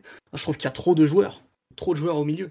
A priori, au PSG, et c'est le cas depuis un moment, c'est l'équipe des attaquants, c'est l'équipe offensive, c'est là où tu as le, plus de ressources, c'est là où tu as le plus de joueurs, de, de joueurs à même de, s'imposer, de te faire gagner les matchs. Pour moi, il y a deux places et demie au milieu. Ça dépend après de, euh, de qui est disponible, de qui est en forme. Euh, pour moi, il y a deux places et demie au, milieu et tu as une dizaine de joueurs. Donc euh, c'est vrai que c'était un peu le, point noir du mercato d'avoir fait partir euh, aucun milieu, que ce soit Danilo, que ce soit Rafinha, que ce soit Herrera, éventuellement Gay. Enfin, il y avait après, on, peut, se battre sur les noms, mais globalement, il y avait peut-être au moins deux joueurs à faire partir. T'en as fait partir aucun. Donc euh, beaucoup, beaucoup de joueurs. Et donc pour peu de place à mon avis. Je ne vois pas le PSG euh, jouer forcément un vrai 4-3-3, ça m'étonnerait. En plus, Mbappé est resté, ça change tout. Donc globalement, J'imagine qu'il y, a deux vraies places au milieu, peut-être deux et demi, notamment pour caler euh, Doom peut-être à la place de Di Maria, un peu dans ce rôle, euh, ce rôle équilibrant entre guillemets, mais, euh, mais, globalement ouais, trop de joueurs, pas assez de départ, malgré tout des possibilités et, au fur et à mesure de la saison, vu ce qui se passera dans la Bernat Room, peut-être qu'on sera content d'avoir de la ressource et de la réserve. On nous dit regardez City ou Chelsea ou autant de joueurs. Ah non, City ou Chelsea, ils n'ont pas autant de milieux de terrain. Vous pouvez les compter. Euh. City, ils mettent que des milieux, ils n'ont pas d'attaquants, donc euh, c'est pas pareil. Ouais, non, non, mais je pense à Chelsea notamment, ils ont moins de, moins de joueurs, mais peut-être plus de valeurs fortes, par exemple. Ils ont en gros 4, ou 5 titulaires. oui, voilà, oui. Il n'y a pas un Kovacic sur le banc de touche au PSG, je pense. Hein. on, nous, dit est-ce qu'il faut licencier Rafinha? S'il vous plaît, attendez un peu, le pauvre. Très, très beau commentaire. Qui a dit ça? C'est l'ami Doumbé qui a dit ça. voilà. Euh, comment dire, Titi ou Omar, qu'est-ce que vous en pensez un peu? Vous rejoignez l'avis de Simon, il y a trop en quantité et finalement peut-être un, petit manque en qualité sur un top qui aurait pu, aurait pu être signé? Ah, Pour moi, clairement, je pense que euh, qualitativement, je vais pas dire en manque de ressources, mais j'aurais préféré euh, euh, avoir moins de joueurs en quantité et, plus en, qualité. Tu as cité l'exemple de Chelsea avec Kovacic, qui a un, Kovacic sur le banc. Euh, nous, on n'a pas de ça sur le banc à ce poste-là. je pense qu'on a un peu trop de, de milieux de terrain moyens ou alors bon que dans un seul domaine du jeu et pas assez fort dans les autres. je ne vais pas citer de nom, mais voilà, on a parlé de Rafinha voilà, j'aurais aimé peut-être qu'un qu'un Rafinha puisse partir, peut-être euh, bon, Herrera encore, il a, je pense qu'il a des choses, euh, il, est, il, a, il peut être intéressant sur, euh, sur, sur certains matchs, mais voilà, je pense qu'on aurait pu dégraisser peut-être à, à, ce poste-là, aussi peut-être un peu faire faire un peu plus de place à, à, à certains à certains jeunes. c'est bien que Dina Bimbe soit intégré à la rotation, par exemple. voilà, si c'est à choisir entre des joueurs moyens un peu surpayé euh, ou euh, un, jeune du centre, bah, je préférerais que qu'on fasse jouer un, un, jeune du centre. Quoi. Donc euh, je, je, je, rejoins Simon, je pense que qualitativement, il manque quelque chose à ce poste-là. L'arrivée de Wijnaldum, bah, c'est une bonne chose. là, il a joué quelques matchs, il a été un peu pas en difficulté, mais un peu en, en, en demi-teinte. On va le, voilà, voilà, on va le laisser un, un, peu le temps, le temps de, de comprendre ce que veut faire euh, euh, le coach avec lui, le poste auquel il veut le voir jouer, etc., etc. Et on, et on jugera bien sûr, euh, bien sûr plus tard. Mais en tout cas, je trouve que il y a trop de, de, de joueurs moyens dans, au, au, milieu de terrain. Et c'est ce qui c'est ce qui est dommage après bien sûr on, on crachera pas sur ce mercato là qui est, qui est top top top mais si on aurait si on avait pu pardon avoir un joueur de plus à, ce poste-là et surtout un, top genre de plus à ce poste-là, euh, on aurait pris euh, volontiers. Ouais. Tiens, on nous demande est-ce qu'il faut justement ne pas faire jouer trop de milieu de terrain pour les pousser au départ cet hiver? Mais je pense que, sans vouloir être méchant, un mec comme Rafinha, il est déjà le PSG. Euh, lui a déjà signifié qu'il serait pas dans la des Champions. Là, il avait une semaine pour partir Turquie, pas Portugal, Turquie, Russie. Il l'a dit clairement, je veux pas y aller. Moi, je suis trop bien à Paris. Donc même s'il joue pas, je suis pas certain que il veuille partir. Rafinha, il avait quelques pistes. en mai dernier, on parlait de l'espagnol. c'est pas comme si le PSG était pas prêt à assumer une grosse partie de son salaire. Hein. Bien, on paye tout par exemple. Enfin, disons. Mais bref, ce que je veux dire, c'est que pour ces joueurs-là, il y a des possibilités, mais ils n'ont pas envie de partir. Vous avez exactement pareil dans tous les grands clubs. on a là, par exemple, bah, tiens, au Bayern, il y a eu je sais pas combien de rumeurs sur. Enfin, ils voulaient se débarrasser de, de Bounassar, par exemple, qui est un indésirable, qui a été ramené par le directeur sportif dont l'entraîneur ne veut pas. Il lui a dit Je compte pas sur toi. Il a eu des possibilités, il n'a pas voulu y aller pour autant. Ce genre de joueur qui ne veut pas partir, qui veut absolument rester dans un grand club parce que euh, la vie est belle à Paris, parce que le vestiaire, parce que ci, parce que ça, je suis pas sûr que le temps de jeu, nul ou presque, leur donne spécialement envie de partir pour autant même si c'est ce qui attend. Enfin, Rafinha, je sais pas si on se rend compte, c'est que même au mois d'août, où il nous manquait bah, Verratti, Paredes, Danilo en partie, on avait qui encore? Enfin, on avait, je pense, au Trophée des Champions. Il, a même pas débuté. Il a, Pochettino a préféré faire jouer Dina Bimbe à sa place. Enfin, le type, il sait qu'il va pas jouer, hein, donc bon. Et même les mettre en tribune pour qu'ils comprennent, non. Enfin, au bout d'un moment, ça va être peut-être leur orgueil de footballeur qui va parler, mais je suis pas sûr que 4 mois euh, les comment dire les fassent changer d'avis.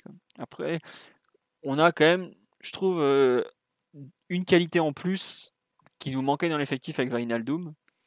Euh, c'est que c'est un milieu de terrain qui est capable de marquer, c'est un milieu de terrain qui est capable d'aller dans la surface avant cette arrivée, le joueur qui osait le plus aller dans la surface, c'était limite Ander Herrera, parmi les milieux, je parle. Hein. Évidemment qu'Mbappé va dans la ah surface. c'était lui, Voilà, c'était lui. Je peux être méchant. Ander Herrera, je crois que depuis qu'il est au PG, il a marqué trois buts. Quoi.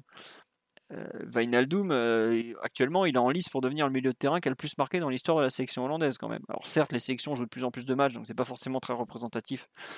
voilà, Wijnaldum, il ne sera jamais meilleur que Niskens, hein, mettez-vous ça dans la tête. Allez voir Niskens jouer, c'était extraordinaire. Bref, on s'en fout. Aujourd'hui, le PSG a quand même pris un milieu de terrain qui est capable de tenir des, des contre-pressing à des, à des intensités clopiennes, donc ce qui n'est pas n'importe quoi, c'est la référence en Europe quand même à ce niveau-là, capable de marquer, euh, capable d'occuper plusieurs positions. On voit qu'il a un vrai, euh, comment dirais-je, un vrai sens du devoir dans la production défensive.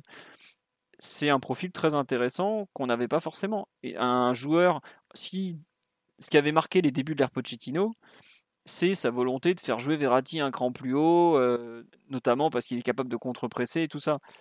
Là, aujourd'hui, il a plus trop de raison de faire jouer Verratti en 10, puisqu'il a un profil qui, pour le coup, est vraiment adapté à ce rôle un peu de faux milieu offensif, vrai milieu travailleur avec des qualités devant le but et des, appels un peu d'attaquant.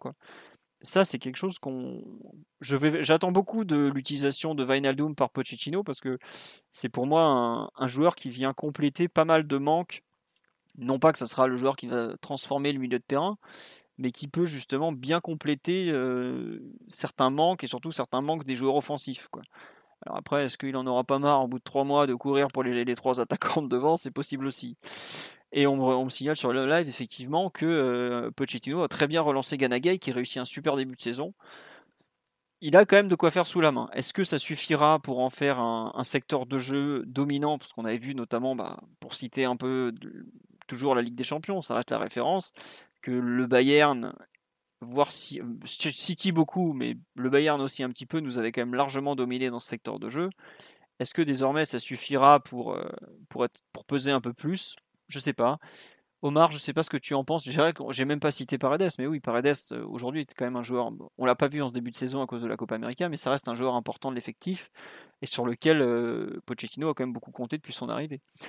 Omar, ton avis un peu sur cette organisation du milieu de terrain, tous ces profils, trop de, trop de joueurs, ça j'imagine que tu, tu es d'accord secteur, euh, secteur très fourni en effet, euh, fourni de, de, profils qui, qui, se ressemblent plus qu'ils ne s'assemblent. Euh, moi, si j'avais un, petit bémol dans ce, à, mettre dans ce milieu, c'est qu'en effet, ouais, Wijnaldum est, est, un joueur de, projection, ce qui est un profil rare dans, l'effectif.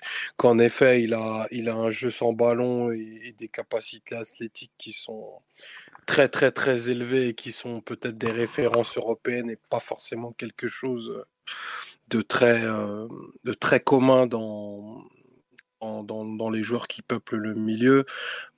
Dirais qu'on aurait fait un saut de qualité totalement définitif si on avait eu en effet un joueur qui soit capable de peser autour d'une petite dizaine de buts par saison, qui soit un peu meilleur sur les frappes à mi-distance et qui soit aussi un poil organisateur. Parce que Wijnaldum est en effet très bon, très très bon sans ballon, euh, très bon en projection euh, dans un rôle de parfois même de, faux neuf et demi. Mais euh, enfin, il y a quand même certaines limites au niveau purement organisation du milieu, dans, la maîtrise du tempo du jeu avec ballon et tout. Il y a des choses que tu pourras que tu pourras pas lui demander. Donc ça, c'est peut-être le seul le seul petit bémol. Et en effet, je crois que tu as, 10 milieux de terrain pour ce que disait pour ce qu'appelait Simon deux places et demie. Ça va faire beaucoup, beaucoup, beaucoup de, malheureux parce que si tu regardes sur le, sur le début de saison, sur plutôt la, séquence de cinq matchs qu'on a vu, euh, ça me paraît assez clair qu'on va jouer à 3 au milieu. Euh, que sur les trois, ben, il y a une place euh, indiscutée et indiscutable pour, pour Verratti, bien entendu. Que derrière Verratti, euh, et je dirais pour un peu compenser, Pochettino me paraît très très fan de, l'activité de, Gay et de, ce qu'il est capable de, donner et d'offrir quand il est bien. Et à côté de ça, il reste plus qu'une place. Et, euh, et comme euh, Wijnaldum est un joueur qui est capable d'explorer des zones un petit peu sur le, sur le couloir, euh, bah, tu peux dire qu'aujourd'hui, ça pourrait être, être pardon, le, le, milieu qui a ses faveurs.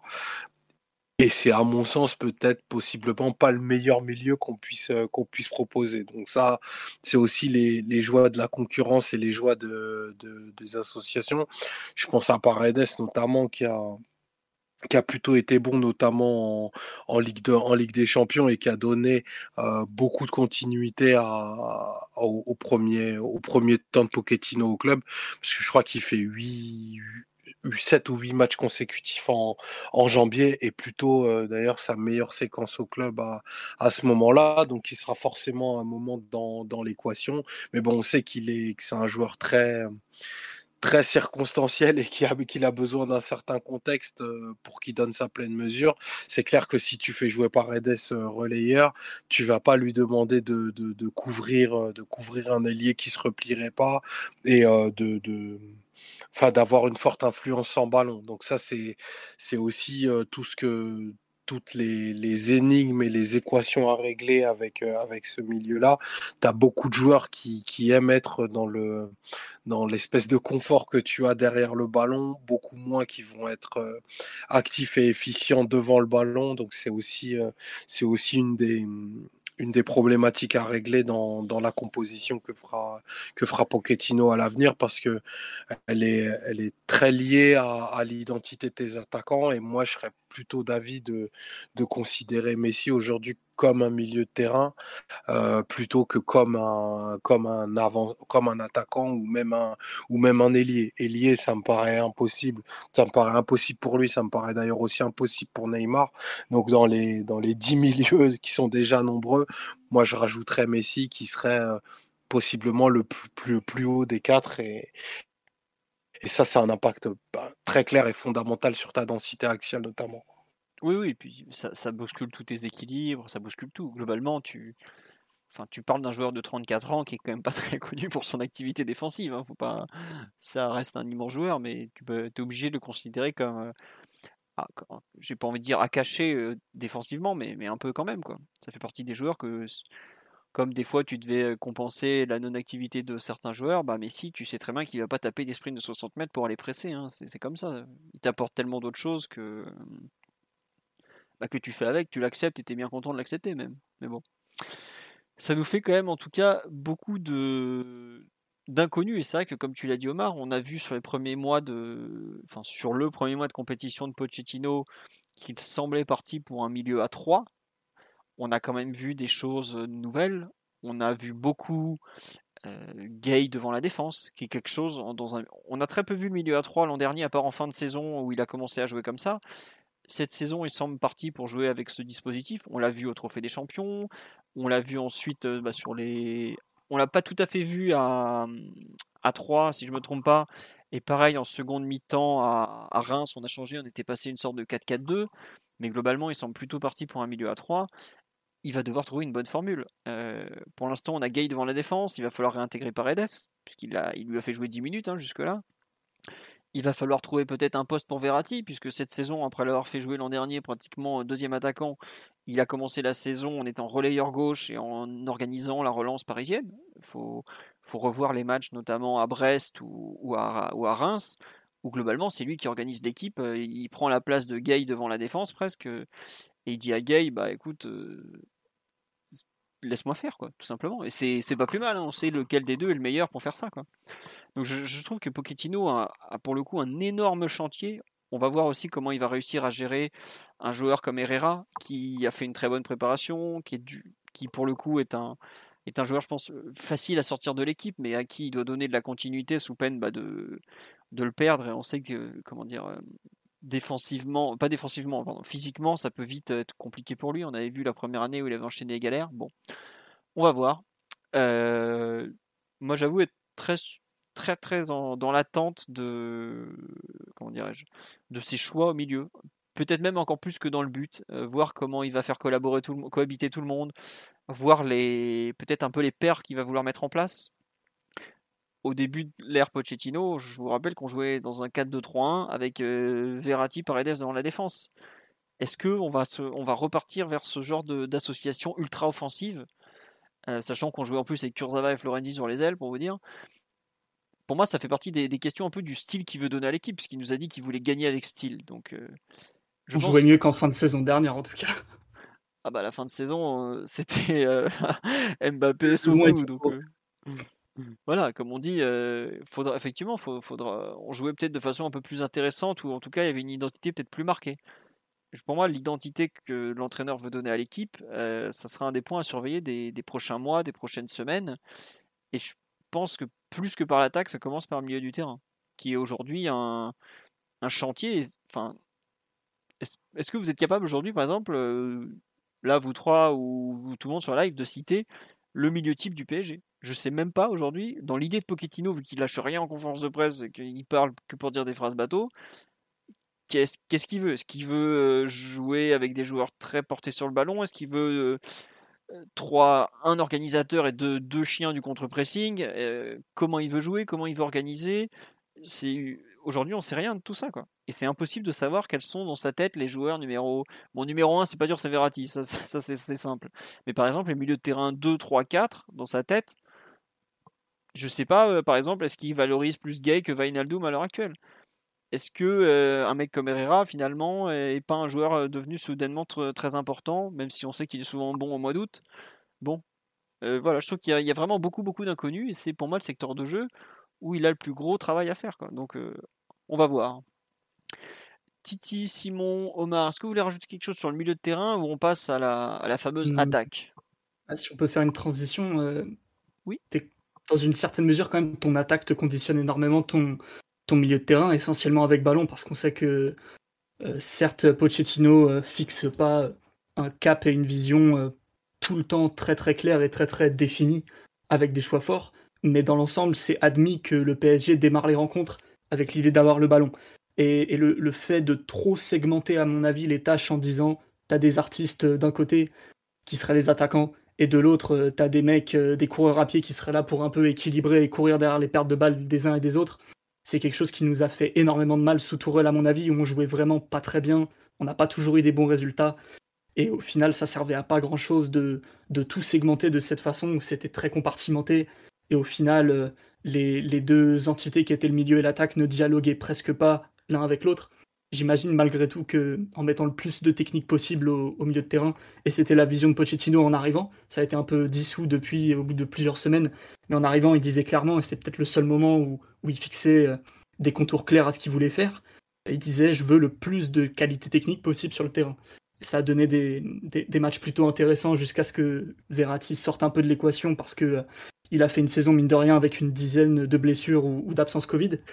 Donc euh, ça c'est un enjeu aussi, l'état de forme de ton meilleur milieu. Mais globalement, tu peux pas trop trop baser les choses en, disant euh, je segmente, je mets des coureurs d'un côté des artistes de l'autre et, on voit ce que ça donne.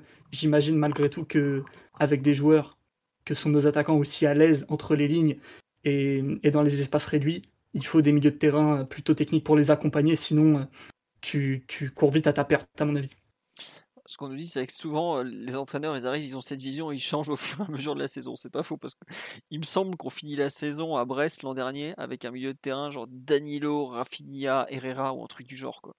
Autant dire qu'on est très loin de Verratti, Paredes en double 6. Mais en, fin de saison, Paredes, je trouve qu'il a pas beaucoup. Enfin, il a disparu un peu des matchs de, 1. Il jouait tous les matchs de Coupe de France et de Ligue des Champions dès qu'il pouvait. Ouais. il était un peu blessé de mémoire, non C'est ça, Simon? Euh, une méforme plutôt qu'une vraie blessure, mais il était plus aussi fringant qu'en janvier. Par contre, il joue euh, tout bah, la Ligue des Champions et tous les matchs de Coupe de France pareil. Et d'ailleurs, même d'un point de vue Ligue des Champions, un milieu qui a très bien marché contre City et qui nous a permis de sortir de leur pressing et de leur faire très très mal entre les lignes. Et City a vraiment beaucoup couru vers son but tant qu'on était dans, dans la partie. C'est le double pivot euh, Verratti Paredes avec un peu euh, comme numéro 10, euh, faux numéro 10, c'était Herrera qui servait pas à grand chose. Mais c'est ce double pivot technique là qui t'a permis, de, permis de soumettre un peu techniquement City sur son terrain. Un terrain en neige en plus. c'est pas à à mon avis. La neige début mai, j'avais oublié ce grand moment de la saison. Après avoir eu la. faut pas, faut, pas dégager des formules trop, trop définitives en, en oubliant ce qui s'est passé non plus par, par le passé. Même chose contre le Bayern, c'était un milieu un peu, un peu de l'émeute au début sur le terrain du Bayern et on a dû résister, tenir et on s'en est sorti comme ça. Au match retour, c'était beaucoup plus technique dans l'entrejeu et tu as, pareil, soumis techniquement le, Bayern. Donc il faut pas, faut pas, s'asseoir sur, sur cette composante. Ouais, il faudra voir un peu les, choix de Pochettino dans, les semaines à venir, parce que c'est vrai, comme on le dit sur, sur la live, on peut pas trop les. On, pour l'instant, c'est trop tôt pour savoir parce qu'on peut pas les aligner entre les blessures, les suspensions euh, et tout ça. C'est vrai que le, on nous dit aussi que ton double pivot des rêves, il a duré 20 minutes, mais bon, c'est un peu. C'est pas faux non plus. Non, il a joué presque tout le match. Ah non, oui, je crois, je crois que c'est le double pivot de l'émeute, euh, Danilo Gay, qui avait joué que les 20 premières, enfin 30 minutes, ils ont joué avant que. Ouais, mais après, c'était Herrera, donc c'est pareil. C'était pas. C'est sûr que pour relancer, il vaut mieux Verratti Paredes que Gay Herrera. Mais bon, c'est comme ça. Euh, on passe dernière dernière ligne qu'on va évoquer avant de éventuellement définir une équipe type, même si euh, on est quand même on discute un peu de tout et de, rien en même temps. Mais j'espère que vous nous en voulez pas. Euh, l'attaque, est-ce que donc on va quand même lister son parti à notre grand regret Moiskin, retour de près Everton, retour ensuite à, à Turin. Est parti aussi c'est tout, je crois, non, en attaque? J'avoue que j'ai du mal. Euh, Sarabia, prêté au Sporting Portugal, excuse-moi, Pablo, est arrivé euh, un certain. Calimendo aussi, euh, désolé. oui, oui, mais bon.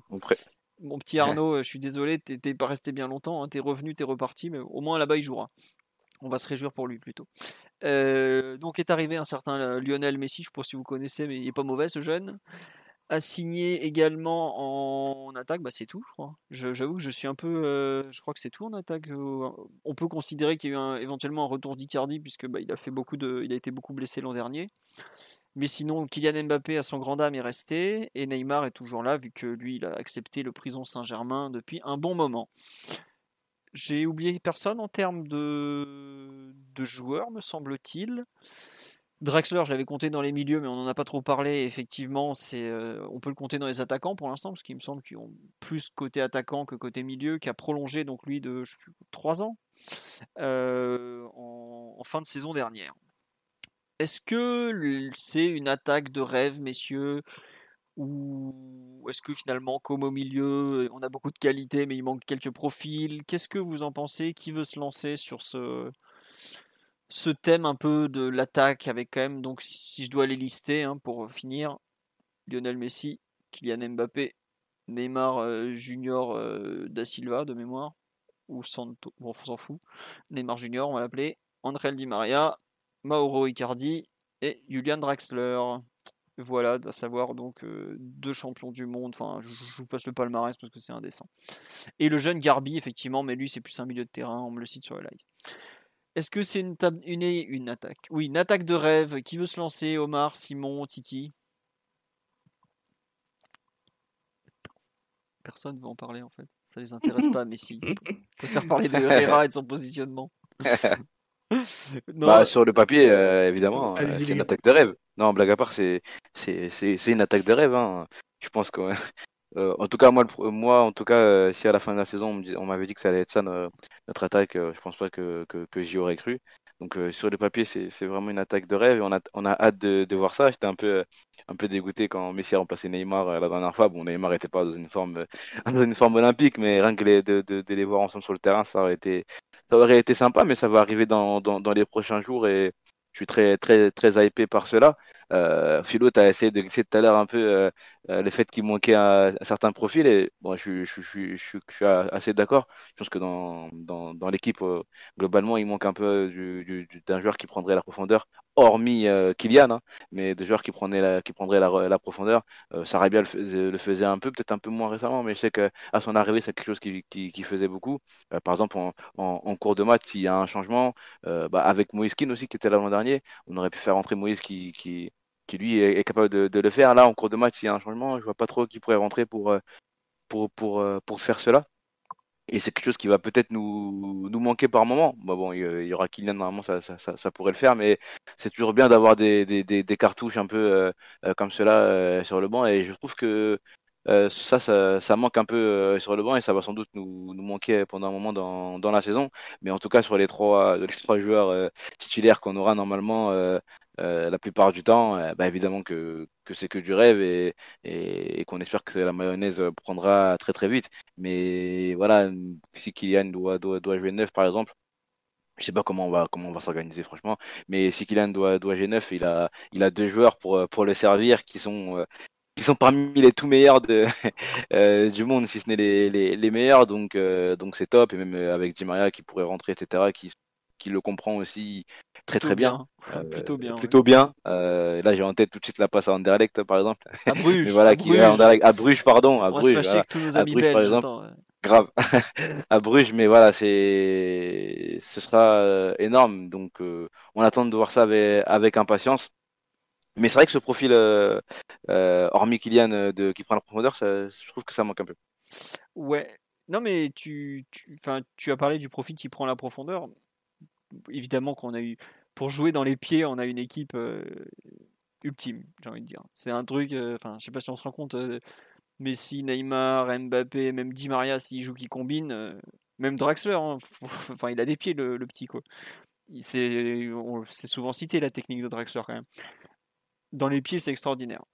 Dans le jeu sans ballon, il va quand même falloir faire des efforts parce que faire des appels, faire des courses à vide, Mbappé il va pas pouvoir faire tout seul, tout tout seul quoi. Et au bout d'un moment, on sait que le jeu dans les pieds, sur certains matchs Ligue des Champions, je veux pas être méchant, si tu dois jouer l'Atlético Madrid, euh, jouer dans les pieds, dans les pieds, dans les pieds, au bout d'un moment, tu as besoin de course, tu as besoin de vitesse, tu as besoin de déséquilibre par le, par le jeu sans ballon.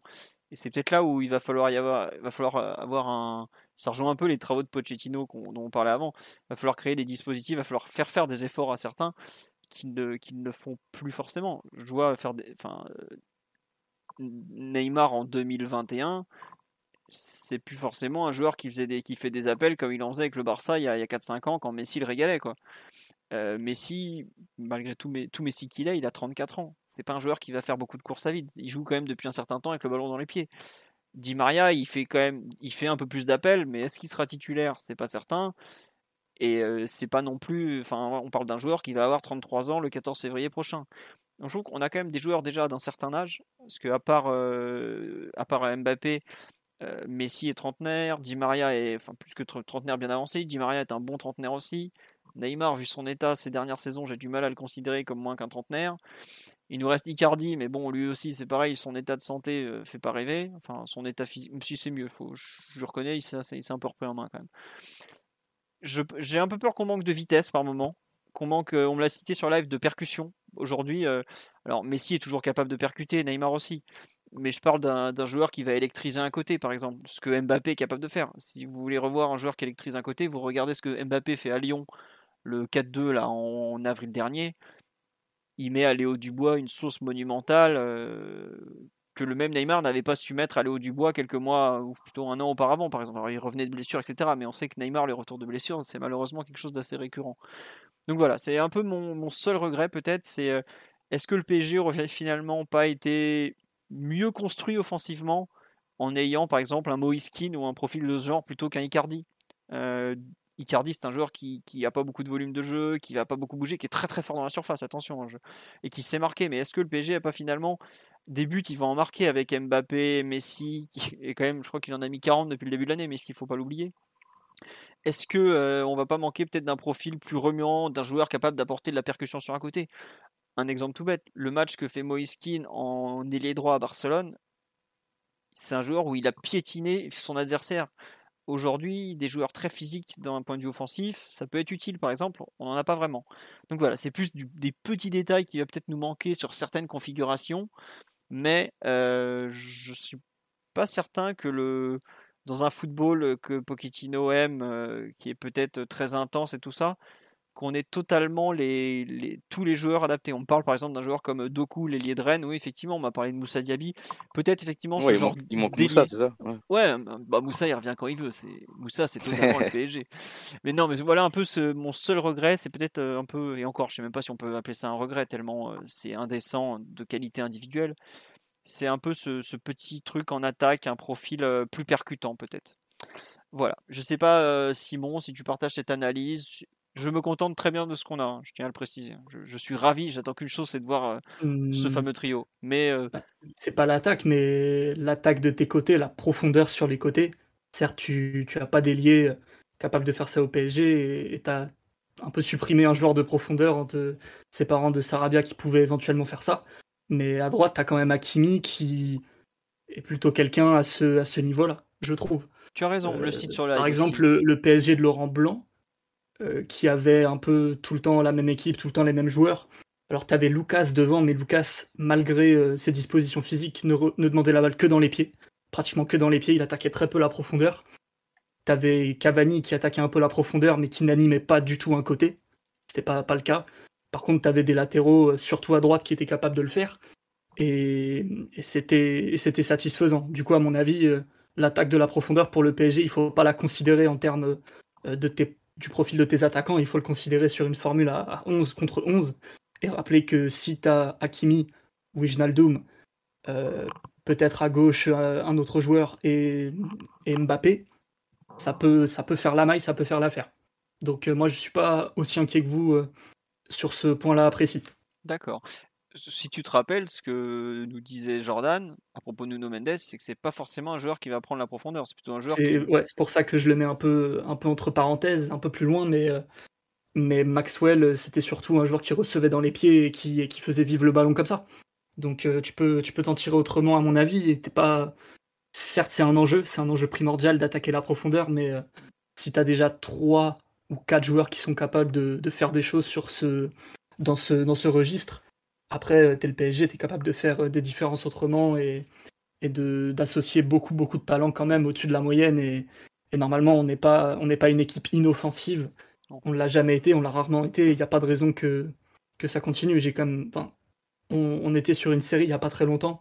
On avait passé un nombre de matchs absolument dingue avec au moins un but marqué. C'était littéralement impossible de nous empêcher de marquer sur 90 minutes. je, crois pas longtemps. Ça, avait commencé le dernier match de, le premier match de Tourelle. Après le, le dernier match d'Emery, ça avait été 0-0 à Caen, avec notamment le, bah, le seul match de uh-huh. Yacine Adli sous les couleurs du PSG, par exemple. Et il me semble qu'on avait tenu pendant un an et demi euh, à marquer à, tous les matchs, quoi. voilà, donc euh, faut pas peut-être pas s'inquiéter outre mesure à mon avis. Je pense que tu as de quoi as de quoi faire des choses, même s'il manque euh, un profil à la Moussa Diaby ou à la Kingsley Coman, ça c'est sûr. Ouais, un joueur vraiment très très orienté percussion, qui est capable de prendre. Bah après, ça, si tu en as besoin, tu peux toujours mettre Kylian sur un côté. Quoi. Mais bon, tu te prives un peu de, peut-être le meilleur avançant de la planète à ce moment-là. Donc bon, on verra.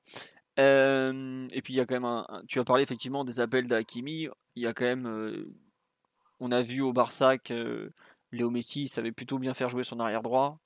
On a vu au PSG que Neymar était aussi capable de bien faire jouer son arrière droit, surtout quand il s'appelait Dani Alves il y a moyen que l'association de ces profils fasse quand même de, très belles choses. Euh, faut pas, tu as raison de, souligner l'animation globale et pas seulement les, trois joueurs de devant.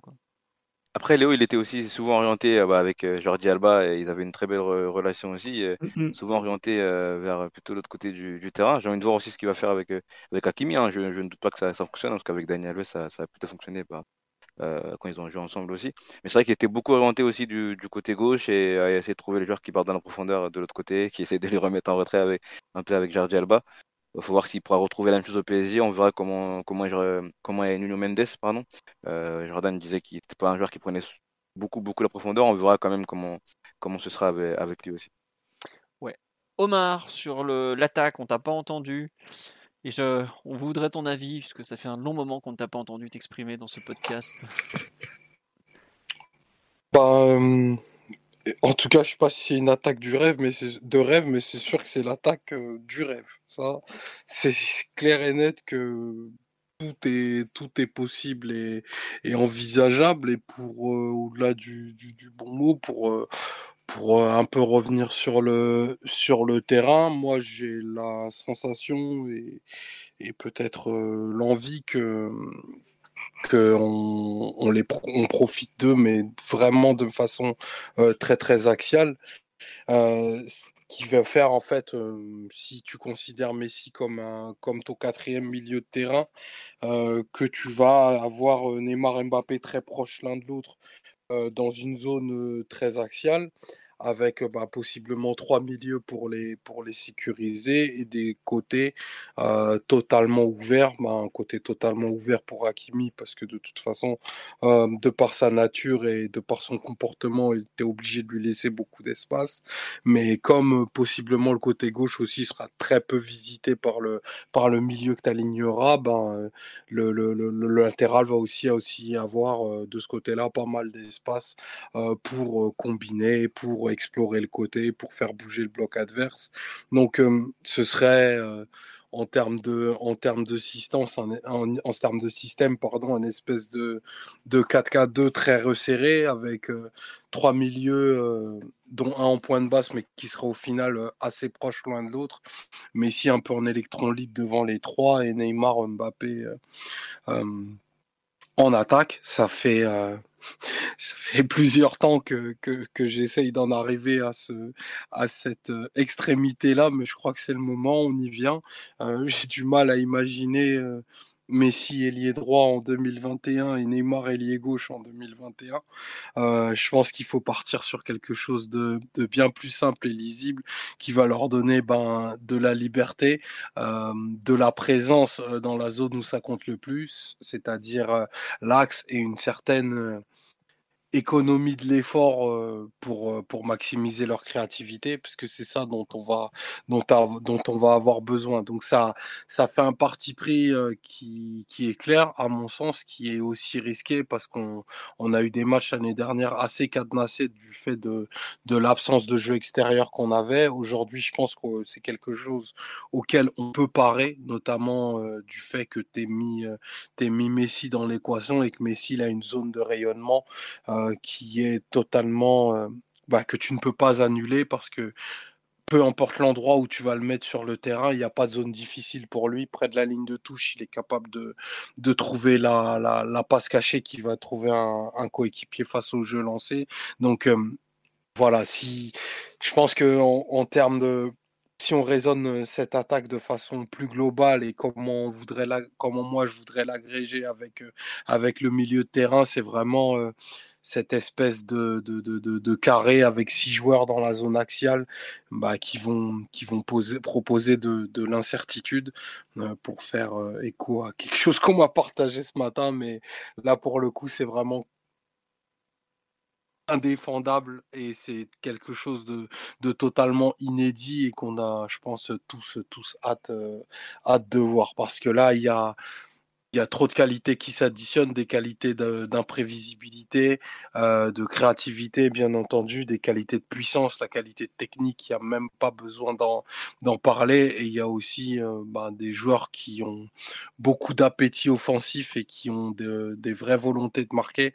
Euh, là, je pense que hum, on est, on paré pour vivre quelques, quelques goleadas et j'espère surtout que enfin, ça se fera jamais au, au détriment du, du, bon sens collectif. Quoi. Si clairement euh, les, les, les, noms qu'on aligne euh, sont décidés à écrire une, une partition tous ensemble, j'ai pas de doute que, enfin, ils vont mettre 180 buts cette année. Quoi. Ça fait beaucoup. c'est ouais, beaucoup 180, je peux vous le dire. Hein. Bah, je pense que c'est les objectifs qui doivent leur être assignés. Il n'y a pas de raison qu'ils fassent moins. Oui. Bon, après, il y, y, a les blessures, tout ça, mais c'est vrai que c'est entre guillemets euh, marrant à aucun moment pratiquement on a, on a donné le nom de Di Maria quoi. Comme si euh, en fait c'est, un peu notre ressenti visiblement c'est qu'on sera forcément avec trois joueurs devant seulement quoi, pas quatre. Et On en a parlé un peu tout à l'heure Philo, même tu m'as repris sur euh, oui non non mais tu vois sur c'est- euh, vas-y vas-y finis euh, mais Non, ça- je disais oui, on, en a un peu parlé, mais c'est vrai que bah, on sait- en fait on sait pas trop comment co- comment on va. Enfin, en tout cas, je j'arrive j'arrive pas à voir euh, euh, vers ce vers quoi on va on, va attendre. J'essaie d'attendre un, un peu quand, les matchs vont, arriver s'il y a une idée euh, directrice claire qui, se dégage euh, euh, chez Mauricio. Mais évidemment que Di Maria, on, ne peut pas l'oublier. C'est un joueur exceptionnel euh, lui aussi qui, est sur deux, très bonnes saisons euh, euh, ré- récemment qui pourrait être intégré au, au, au trot de devant assez facilement. Mais tout à l'heure, euh, euh, Simon il parlait de deux joueurs au milieu de terrain, voire deux joueurs et demi.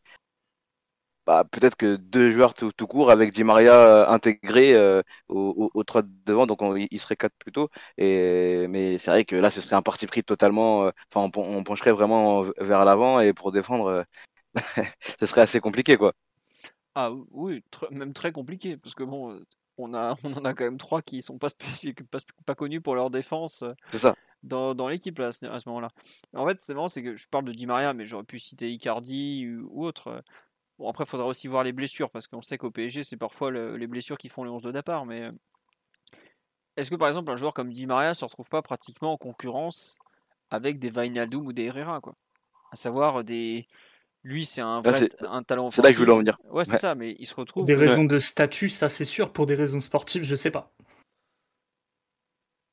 forcément, les trois de devant, les trois plus grosses stars, entre guillemets, ils sont titulaires d'office à peu près tout le temps. Ça, c'est entendu. Par contre, Di Maria, est-ce qu'il mérite de sortir du 11 vraiment?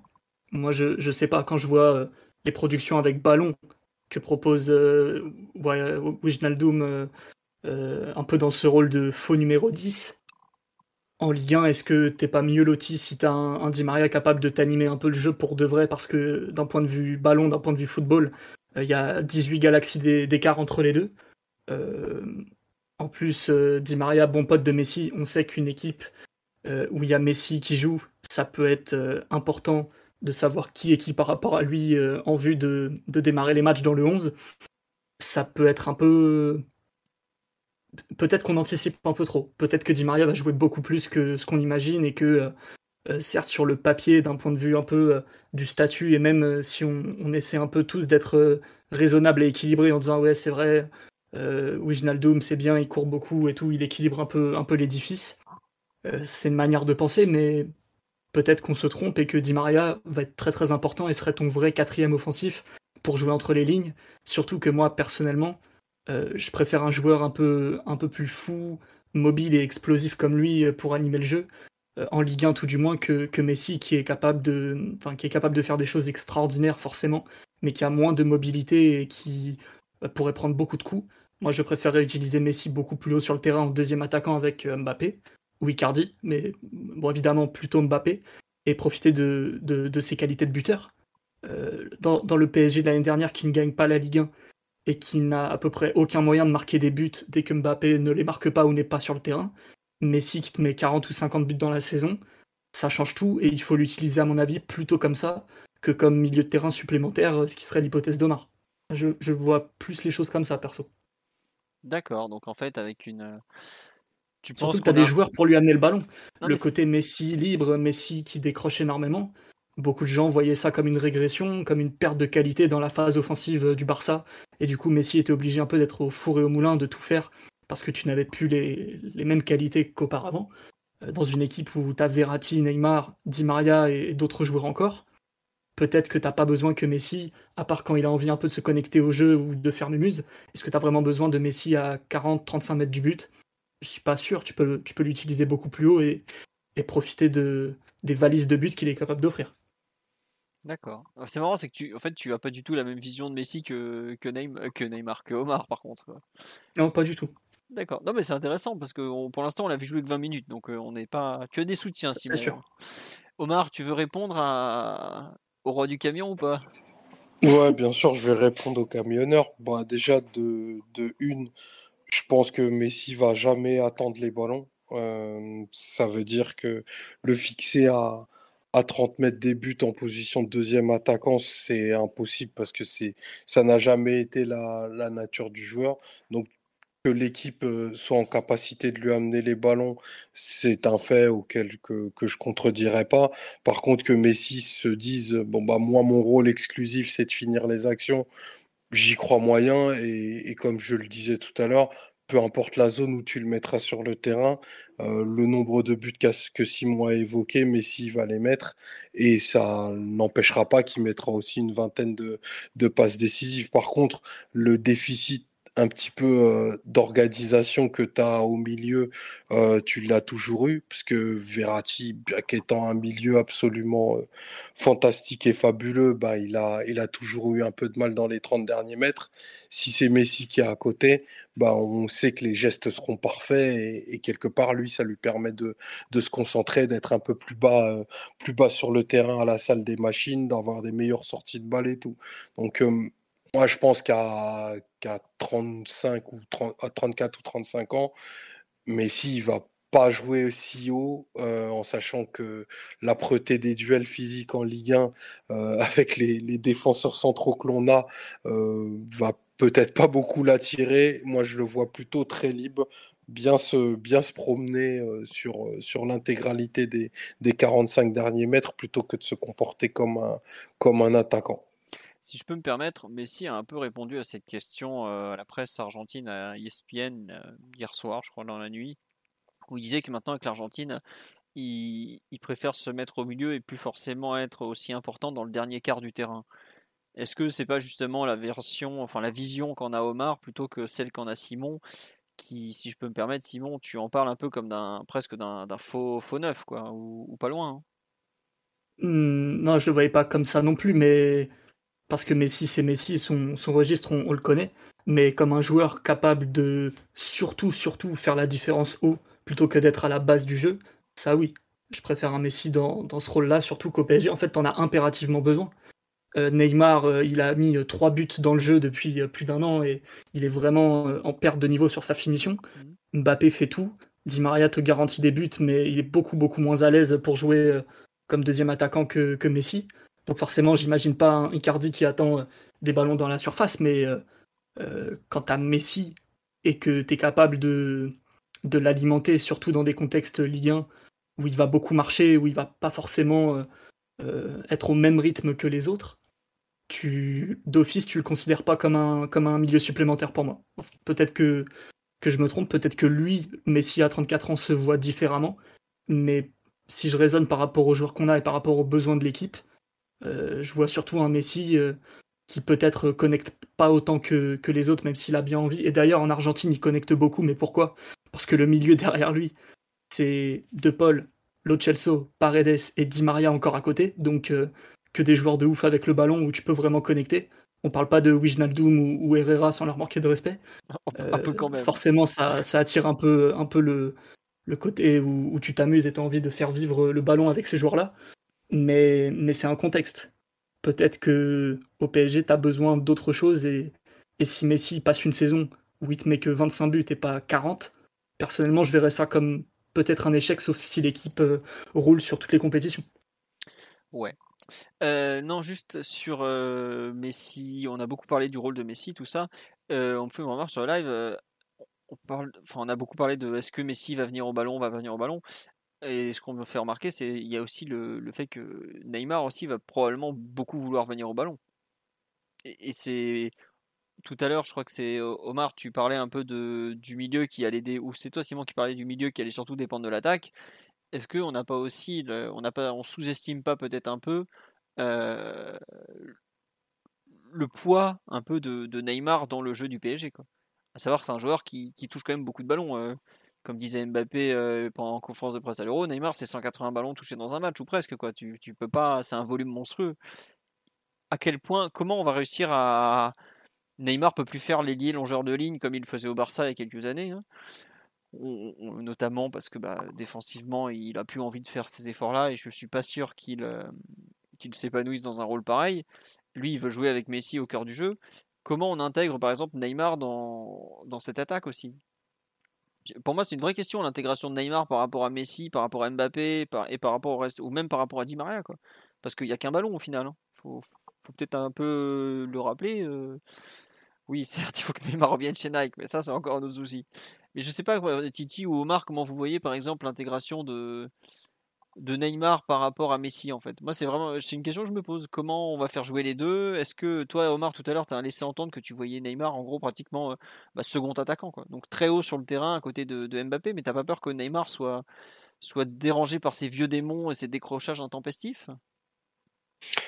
Non parce que si euh, si on part du postulat de base que Neymar décrochait parce que les ballons venaient pas suffisamment rapidement, parce que le tempo était mal géré et que les ballons qu'il recevait étaient pas de, de qualité suffisante, bah tu peux estimer que si c'est Messi derrière, il est assuré de recevoir, euh, bah, de, de, gommer tous les défauts qui auraient pu exister euh, de façon quasiment structurelle dans le dans le jeu du PSG et que si tu, tu, tu agrèges les, les, besoins de l'équipe, l'équipe va avoir besoin de buts et de déséquilibre dans, dans l'axe.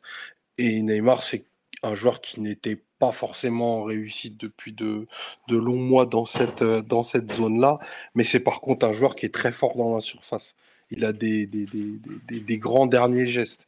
Donc on va avoir besoin de ça, et surtout s'il est alimenté par, par Messi, je le répète, c'est l'assurance d'avoir des ballons d'une qualité que tu tu peux pas que tu peux pas rencontrer. N'importe quel milieu derrière lui ne pourra pas le, servir aussi bien et à la fréquence que que, que ce que Messi est obligé de t'offrir.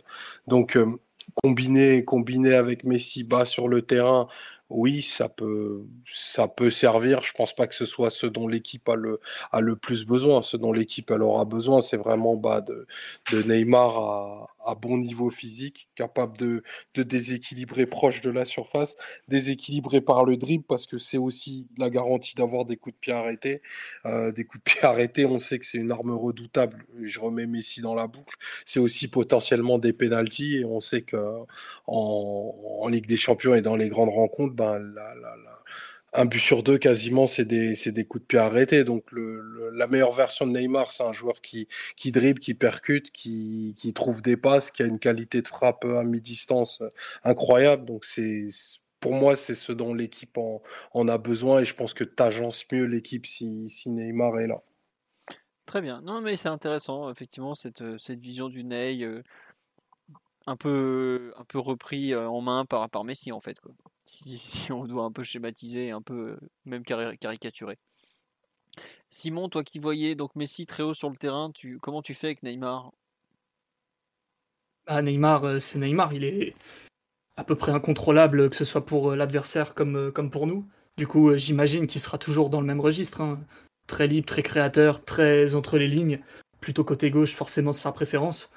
Après, Neymar, l'enjeu, il n'est pas vraiment tactique avec lui, c'est plus euh, qu'il faut avoir Neymar euh, en forme plus de 8 matchs dans l'année. Euh, c'est un enjeu très très individuel et, qu'il regarde lui et un peu, un peu son entourage au club. Euh, donc non, non, j'ai pas de... Je pense qu'il n'y a pas de problème particulier pour associer Neymar aux autres. Neymar n'est pas un joueur spécialement perso, sauf quand il perd la boule parce que euh, soit le, contexte est très très chaud, soit parce que physiquement il a du brouillard devant les yeux. Sinon, c'est pas un joueur qui, qui, joue que pour lui. Il est capable de très très bien faire jouer une équipe, d'orchestrer un peu tout ça. Il est capable de, dans les gros matchs, d'attraper des rencontres entières euh, par le col et d'en faire à peu près ce qu'il a envie. Il y a qu'à voir euh, cette année. Alors certes, il n'a pas joué beaucoup, il n'a pas tout le temps été, très bon, mais ce qu'il fait face au Bayern, c'est monumental. Il n'y a que lui au monde qui est capable de faire des, matchs pareils, à mon avis. Donc euh, non, Neymar, c'est surtout lui et lui et son corps, lui et sa forme, lui et sa motivation. Il euh, y a assez peu d'enjeux tactiques avec lui en réalité, à mon avis, parce que Neymar, s'il est en forme, c'est un petit peu comme Messi, il touche le ballon un peu où il veut, il fait un peu ce qu'il a envie et, ce sera juste 8 fois sur 10. Et, bien souvent, ça va, ça va t'aider à faire la décision. Donc euh, c'est plus ça, à mon avis, euh, le, ce qu'il faut pas perdre de vue avec Neymar. Ouais. Non, c'est vrai que sur le live, il parle de la gestion des coups de pied arrêtés entre, entre les deux, voire entre les trois, les pénalties. Euh, bah, des... Ils sont potes, ils se mettront d'accord et je pense qu'il n'y aura pas de problème. Bah, je sais pas, peut-être que Mbappé veut tirer aussi. Ouais, mais lui, il est nul, faut arrêter, faut arrêter de le faire tirer. lui, ils vont lui dire Toi, va t'entraîner à l'euro et puis on en reparle. Hein. C'est bien, va, va, tirer les coups francs avec Didier Deschamps. Ici, c'est un sport sérieux. Tirer dans le mur 9 fois sur 10, c'est inadmissible. Donc, euh, Kylian, mets-toi sur le côté, mon grand. ah là là, on est sans pitié. Mais bon. Non, mais c'est vrai que la, la, question des coups de pied arrêtés, les corners. Bon, les corners, je pense qu'ils vont pas se battre pour les tirer. Hein, c'est pas non plus un truc spécialement prestigieux. Après, par souci d'honnêteté avec euh, nos auditeurs, on peut quand même préciser que le meilleur sur penalty, c'est Neymar de loin. Le meilleur sur coup, sur coup franc, c'est Messi. Messi. de loin. Et ensuite, euh, tu as un peu Di Maria qui, qui peut t'aider euh, sur certains corners notamment, mais globalement, la juste répartition, C'est à peu près celle-là et je pense que c'est incontestable. Et t'as après un. Bon, ça, se fera, ça se fera naturellement. Je pense. Ouais. Si tu veux un tireur droitier, il y en a un, mais vous savez à qui je pense. le seul qui a mis Finement la placé. saison dernière un coup franc direct au PSG. On le rappelle, d'un point de vue, euh, si tu veux un droitier tireur légitime sur les coups francs directs, c'est lui aux dernières nouvelles. Voilà. C'était d'une mauvaise foi, c'est incroyable. Neymar, il est Et pas je gaucher. rappelle des faits, c'est lui, c'est le seul joueur qui a, qui a marqué un coup franc direct la saison dernière au PSG. D'accord. Voilà, Neymar, voilà tes tireurs. Neymar, il a pas mis un coup franc direct l'an dernier de la saison, ouais. Bah, il a pas mis un but de la saison ou presque, le pauvre déjà, donc un, un coup franc direct. euh. Euh, contre, contre les Turcs, là, Istanbul, il en met pas. Non, non, c'est une phase de jeu où il, euh, il comment dire, il reprend, euh, il repart, euh, il s'arrête et il repart, mais c'est pas un, coup- de pied arrêté. Tu as raison. Bon, on a un peu balayé donc euh, ces, quatre lignes, le gardien, la défense, le milieu, l'attaque. On va un peu finir sur bah, ce qui était un peu le, thème du, podcast au départ quand même. C'était l'idée un peu de. On a beaucoup balayé les associations possibles, comment les faire cohabiter les uns les autres. Quelle équipe vous voyez un peu, quelle équipe type donc, dans l'idée qu'une équipe type existe encore au XXIe siècle avec tout l'enchaînement des blessures, des matchs et de tout ça Quel est le. Pour vous, votre équipe type? Titi, est-ce que tu veux commencer? Est-ce que tu n'es pas prêt? Simon, est-ce que tu l'as en tête? Omar, tu sembles. Bah, tu l'as déjà en partie dévoilé, notamment quand tu parles de l'utilisation de, Messi. Qui veut commencer sur ce. C'est un peu ce point en- avec peut-être la partie la plus importante pour vous de, dans votre 11 finalement? Ah, j'ai j'ai pas le milieu de terrain là. D'accord. Réfléchis encore deux minutes pour le milieu de terrain. Sinon, j'ai le reste. Omar, est-ce que tu veux commencer vu que tu sembles avoir les idées euh, les plus claires? Euh, ouais, après, ce sera assurément pas celle-ci, mais si je normal, choisir. Ah, Je te rappelle c'est que clair. dans tous nos podcasts d'avant-match, je crois qu'on n'a jamais eu une compo bonne à 100%, donc t'inquiète pas, on peut y aller. Ouais, non, mais puis des fois, il y a des idées très iconoclastes, donc Ça euh, veut, ça veut dire que Philo, tu gagnais jamais au concours de, du site d'Unai Emery où il fallait trouver la compo et gagner, essayer de gagner un maillot. euh. Je ne, faisais, du je ne PSG. faisais pas les jeux, mais je signale que le podcast a eu un des vainqueurs du jeu d'Unai Emery, un certain Mathieu Ah. M, qui avait envoyé la bonne compo à un moment où Unai faisait tout le temps la même, ou un truc qu'il avait vu un jour, il l'avait vu venir un jour et il l'avait eu, il a fait tac, et il avait gagné un des maillots dédicacés par Unai Emery sur le fameux jeu d'Unai où tu devais dev- deviner le 11 de départ. Voilà. Bref, euh, je te Ouais, laisse Omar on revenir obligé- sur... on est obligé de, de- de révéler que, du coup que le jeune Mathieu M est un proche des Emery. hein. Voilà, au cas où vous en doutiez. À réécouter les podcasts de l'ép- de l'époque, je ne suis pas certain. Mais bon. Euh, Bah, dans les buts, bah donc, Toi, dans les buts, tu as dit Donnarumma déjà tout à l'heure. Donc, euh, déjà, Donnarumma, ça n'a pas changé depuis 21h. Euh, donc de droite à gauche, bon, Hakimi, hein, euh, totem déjà. Euh, charnière centrale. euh, donc est-ce que je dois partir du principe où tout le monde a la santé? Ah bah oui, en théo- l'équipe Oui, tu oui, sais, oui, c'est oui, celle qui existe pense. que sur, les, Ouais. que sur les cahiers des étudiants et autres euh, lycéens, euh, quand tout le monde est en forme, alors que ça arrive jamais. Non, mais... Que, su- que sur BR Football, etc. Donc tu dois. utiliser- Ne parlons plus des Euh, infâmes, Titi, s'il te plaît. Allez, je vais me faire insulter. Donc Ramos, défenseur droit. Pembe, défenseur gauche. À gauche, euh, ben, j'attendrai de voir euh, ce que donnera Mendes. On va dire Mendes, allez, s'il est aussi fort qu'on le dit. Euh, les trois du milieu, euh, Verratti, du coup. Grosse hésitation entre Paredes et Wijnaldum. Est-ce que ça inclut d'un peu transformer Paredes, mais c'est pas grave. Allez, Paredes et Gay du coup. Euh, Messi quatrième milieu et devant euh, Neymar Mbappé. D'accord. Non, oui, non, mais en fait, c'est ce qui est, c'est- ce qui est marrant, c'est à quel point en fait euh, tu es sûr de ton attaque avec justement Messi en quatrième milieu, mais par contre tu, tu as des doutes sur le milieu, voire la défense centrale, tu vois, qui paraissent peut-être être des, des secteurs de jeu plus, plus évidents, si je peux me permettre. Bon, eh ouais, évident parce que bah, Marquinhos euh, sautera pas, mais bon, tu m'as dit euh, si tout le monde est en santé à 100% et Ramos en santé à 100%, euh, en théorie il devrait être central gauche, mais bon, C'est ce que j'allais bah, te dire, tu le mets central droit, Ramos. Oui, mais c'est le parisianisme qui me fait faire ça. Je, je peux pas, so- je peux pas sortir de l'équipe, c'est pour ça. Mais euh, du coup, il mettrait central gauche. Mais les, les, les, les équipes types, c'est bien entendu que des trucs impossibles. Donc euh, voilà, je, je sais bien que c'est une équipe qui ne verra jamais le jour, mais partons là-dessus. Non, c'est marrant, c'est qu'il y a des gens qui n'ont pas compris sur la live que non, non, c'est tu ne condamnes pas du tout Presnel. Au contraire, tu le gardes capitaine. Celui qui saute, c'est Marquinhos, puisque c'est Hakimi à droite et que tu mets Ramos axe droit. Donc, c'est C'est- ça. voilà. Bon, donc, euh, comme vous l'avez compris, l'équipe d'Omar est un mélange de de- d'adaptation des profils en attaque et de douce folie euh, parisienne en défense. Donc, une équipe qui n'aura jamais, qui n'existera jamais de façon très claire. Équipe très intéressante, euh, je dois le dire. Forcément, on se demande bien pourquoi tu dis ça, toi. Simon ou Titi, s'il est prêt, qu'est-ce que tu en penses? Euh, bah, J'ai le micro ouvert, je vais y aller. Euh, alors, personnellement, je partirais plutôt euh, sur un 4-4-2 avec dans les cages Navas d'une courte tête parce que l'expérience et le côté ultra décisif en Ligue des Champions malgré tout. Euh, Kimpembe défenseur gauche. Euh, Ramos défenseur droit. À droite forcément Hakimi. À gauche euh, c'est très très flou mais forcément ça se tabasse entre euh, le jeune Nuno et, Diallo. Double pivot au milieu, Paredes milieu gauche, Verratti milieu droit. Ensuite, meneur de jeu gauche, Neymar, forcément très recentré. Meneur de jeu à droite, euh, Di Maria ou bien Weshden. Pareil, ça se. Oui, tout à fait, pardon, Wijnaldum, ça se, ça se tabasse euh, au poste.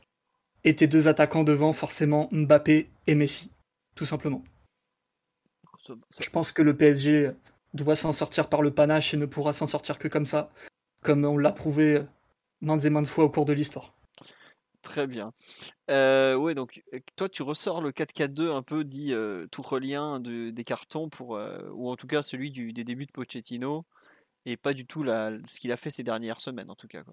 Vraiment un 4-4-2 euh, football à 200%. Quoi. Un 4-2-2-2, voilà. Exactement. Euh, on dit l'équipe de Simon est offensive. Ah bah, Simon assume totalement le fait de vouloir une équipe très très offensive. hein. Je, je, ne- voilà. C'est une ligne éditoriale claire, effectivement. Non, mais c'est vrai qu'en plus, je me souviens à l'époque où de Tourelle et de son 4-4-2 qu'on trouvait, euh, comment dirais-je, euh, Déséquilibré. euh, déséquilibré. Simon disait, mais arrêtez de dire ça, c'est pas vrai, parce que quand on joue dans ce 4-2-2-2, même sur des gros matchs, on concède pas forcément grand-chose, quoi. Aussi bien Liverpool que Dortmund, ils n'ont pas eu beaucoup d'occasions quand ils sont venus, qu'ils ont joué face à ça, quoi. Donc c'est bien, au moins tu. Ça s'est bien passé plusieurs fois, c'est vrai. Ouais, non, mais bon, c'est vrai qu'on avait toujours des doutes et tout ça. Bon, on va voir. Euh, Titi, tu es prêt ou tu réfléchis encore mille fois? Ouais, c'est bon, c'est bon, on y va. Allez, on y va, Titi. Alors moi j'y vais, j'y vais avec Didio dans les buts. Hein. Euh, Hakimi à droite. Bon, je vais changer la, la défense. Hein. Je vais mettre euh, Ramos axe gauche et, euh, et Marquis. À gauche, bah, je connais pas Nuno encore, mais ouais, on va dire qu'il confirme tout ce qui est placé en lui, donc on le met à gauche. Hein, voilà.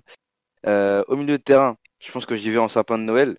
Euh, Verratti ou Gay devant la défense, à voir. Donc euh, les deux hein, sur le terrain. Et hésitation entre euh, Wijnaldum et, Paredes. Si Verratti n'est pas dans la défense, je le remets à droite. À droite du milieu de terrain et, plus à gauche. Et du coup, les, deux Messi Neymar derrière, derrière Mbappé. Voilà. Très axial. Très axio, pardon. D'accord, ouais, non, non, mais euh, on me demande s'il y a une guerre déclarée à Sevran contre Marquinhos par rapport aux deux loulous d'avant, mais non, non. si, vous l'écou- si vous écoutez le podcast régulièrement, euh, comment il s'appelle, aussi bien Omar que, enfin, surtout Simon, critique régulièrement la, comment dirais-je, l'intensité défensive de Marquinhos. Simon, c'est comme ça que je peux le. Surtout Simon, ouais. Ouais, surtout Simon. C'est une manière de, de- de formuler les choses. ouais. voilà. Euh, bon, ok, Titi. Donc, euh, tu peux résumer parce que je me suis perdu à la fin. Là, t'as donné tellement de possibilités que. Alors, j'ai- comme je t'ai dit, sapin de Noël, euh, bon, Ah Gay oui, ça. Verratti au milieu de terrain, euh, Wijnaldum ou Paredes, ça j'hésite encore. Euh, et ensuite, euh, Neymar, Messi derrière Mbappé. D'accord. Ok. Euh, bah donc ça va être à moi. J'avoue que j'ai beaucoup de mal à, à me faire une euh, comment dirais-je une idée sur ce genre de d'exercice de compo parce que je je pense que ça n'aura jamais lieu et en fait je prends trop en compte probablement les les avis de un peu du comment Pochettino réfléchit, enfin raisonne en tout cas, et les, les équilibres du vestiaire. Par exemple, même si je suis pas forcément un immense fan de lui ou je suis des fois un peu douteux sur certains comportements défensifs, je vois pas du tout, contrairement à, Simon et Omar, Marquinhos sortir. Donc c'est pour ça que dans les buts, j'imagine plutôt Navas y rester pour l'instant. on verra à moyen terme, mais pour, plutôt Navas. Bon, à droite, le plus intouchable du 11 de départ, Hakimi donc. Ah, dans l'axe, je pense malgré tout, en fait, je crois que je crains fortement que Sergio Ramos nous fasse une saison complètement blanche, parce que le mollet, c'est un truc où on s'en remet pas comme ça, surtout à son âge. Donc, je pense que la, charnière dans l'équipe type sera euh, forcément. oui, mais Philo, on reconnaît ton côté euh, ah, très cartésien et l'ingénierie que tu veux pour faire ce 11. Je répète le postulat de base. Mais grave, tu nous as dit tout, tout le monde est en fit. bah oui, mais tu changes les règles en cours de route. et, là, tu, et là, tu veux nous faire une composition réaliste proche. Non, non, il change les règles en cours de route, c'est l'UFA là. voilà, de l'homme de Murphy. Sinon, moi aussi, j'aurais pas pris de risque. J'aurais dit, bah, on va mettre, ouais, mettre Marquinhos parce qu'il a un bouc et c'est le capitaine. Oh tout le monde. Herrera parce qu'il court et qu'il est poli. voilà, tu, fais ta compo. Merci. Non, bah écoute, euh, j'avoue que dans mon équipe type, je mets toujours pas Ramos en fait. Parce que je sais pas, il. Euh, c'est débile, mais je la sens pas cette saison pour lui. Vraiment, je, je crains que soit il se fasse tabasser un vendredi soir par un, un petit ailier droit de Ligue 1 qui va lui mettre une misère monumentale parce qu'il il fait 10 secondes au 100 mètres quand Ramos en fait 14 ou un truc du genre. Donc j'arrive pas à mettre Sergio Ramos malgré tout ce qu'il représente, sa grandeur, ses, ses 1000 trophées, euh, ses 300 tatouages et tout. Euh, je, bon, je n'y arrive pas. Je, oui, en pleine santé, pas en pleine santé, Omar, je suis désolé, j'arrive pas à l'imaginer. Euh, j'arrive pas à l'imaginer jouer ce, bon Sergio. Donc je garde Kimpembe axe gauche. Et je pense que défenseur gauche, par élimination, euh, ce sera Diallo. Parce que malheureusement, euh, Nuno me, semble très très très très jeune. Je, suis prêt à tout pour pas voir Kurzawa. Et euh, Bernat me semble bien parti pour parler infirmerie avec l'ami Ramos pendant un certain temps lui aussi. Voilà. Et non, j'ai pas le droit de rêver. Bah non, moi je fais tourner le podcast, donc je suis pas là pour rêver, je suis désolé. Au milieu du terrain, j'imagine 4-3-3 avec bah, j'imagine plutôt Paredes dans la défense, même si la, titularisation de Gay depuis plusieurs semaines à ce poste-là me, me laisse à penser que, comment dirais-je, euh, Pochettino a peut-être une idée derrière la tête qu'on a, a peut-être loupé. Bref. Donc Paredes devant la défense, Verratti axe gauche, et c'est possiblement la place la plus ouverte du 11 de départ serait le, relayeur droit entre Wijnaldum, euh, peut-être Gay justement, euh, Herrera aussi. En fait, c'est pour moi c'est un poste, c'est le poste de la compensation ce poste, c'est-à-dire qu'il doit, il doit compenser les montées d'Akimi parce que Hakimi sera plus important que lui et il va devoir compenser probablement les manques sans ballon de Lionel Messi. Euh... T'es en train de nous dire que c'est on doit trouver notre Rakitic, c'est ça? Ah mais c'est tout. Pour moi, c'est dans les grands enjeux de la saison, c'est trouver le Rakitic du PSG, ouais, clairement. C'est pour ça. Euh, est-ce que ça sera Vainaldum Est-ce que ça sera Herrera? Est-ce que ça sera peut-être encore un autre joueur? Est-ce que finalement le PSG va pas rebasculer Verratti axe droit, euh, quitte à le sacrifier un peu pour faire jouer un autre joueur axe gauche? Enfin, il y a vraiment, je trouve, un, vrai point d'interrogation sur comment trouver le, le, larbin magique du côté droit, quoi. Et j'aime pas dire ça parce que c'est quand même un peu péjoratif, mais c'est la vérité. C'est comment trouver le type qui va, réussir à faire exister deux joueurs aussi brillants que euh, bah, bon Messi, je pense, jouera pas justement pas trop côté, mais comment faire cohabiter un mec qui est capable de, couvrir les montées de Hakimi, de contre-presser pour Messi? Je trouve que c'est très très compliqué. Et est-ce que Vainaldoun peut être cet homme? C'est possible. Est-ce que ça va être finalement un autre joueur? Je sais pas. Euh, ça m'embête un peu d'éliminer aussi vite euh, un Di Maria de l'équation. Mais si je dois faire une équipe type aujourd'hui, Di Maria n'est pas dedans. Si je, pense qu'il jouera facile 45 matchs dans la saison. Parce que là, on parle. Euh, enfin, on va avoir des blessés dans tous les sens. Faut pas, faut pas l'oublier. Mais voilà. et par contre, après, bah forcément, Neymar plutôt côté gauche. Et comment il s'appelle Et Mbappé forcément en pointe. puisque je crois pas du tout en, Icardi en pointe. À... Bon, voilà quoi. J'ai déjà dit. Bref. En tout cas, voilà de mon côté cette équipe type, donc avec finalement pas mal de joueurs de, de l'année dernière, notamment à, gauche, où je fais le choix de, de Diallo. Parce que même si je pense que Nuno Mendes peut être le, futur du poste, quand je le vois arriver comme ça de son, son, Portugal natal à 19 ans sans parler la langue et tout ça, j'ai un peu de, j'ai un peu de mal à l'imaginer malgré tout tenir le poste, tout simplement.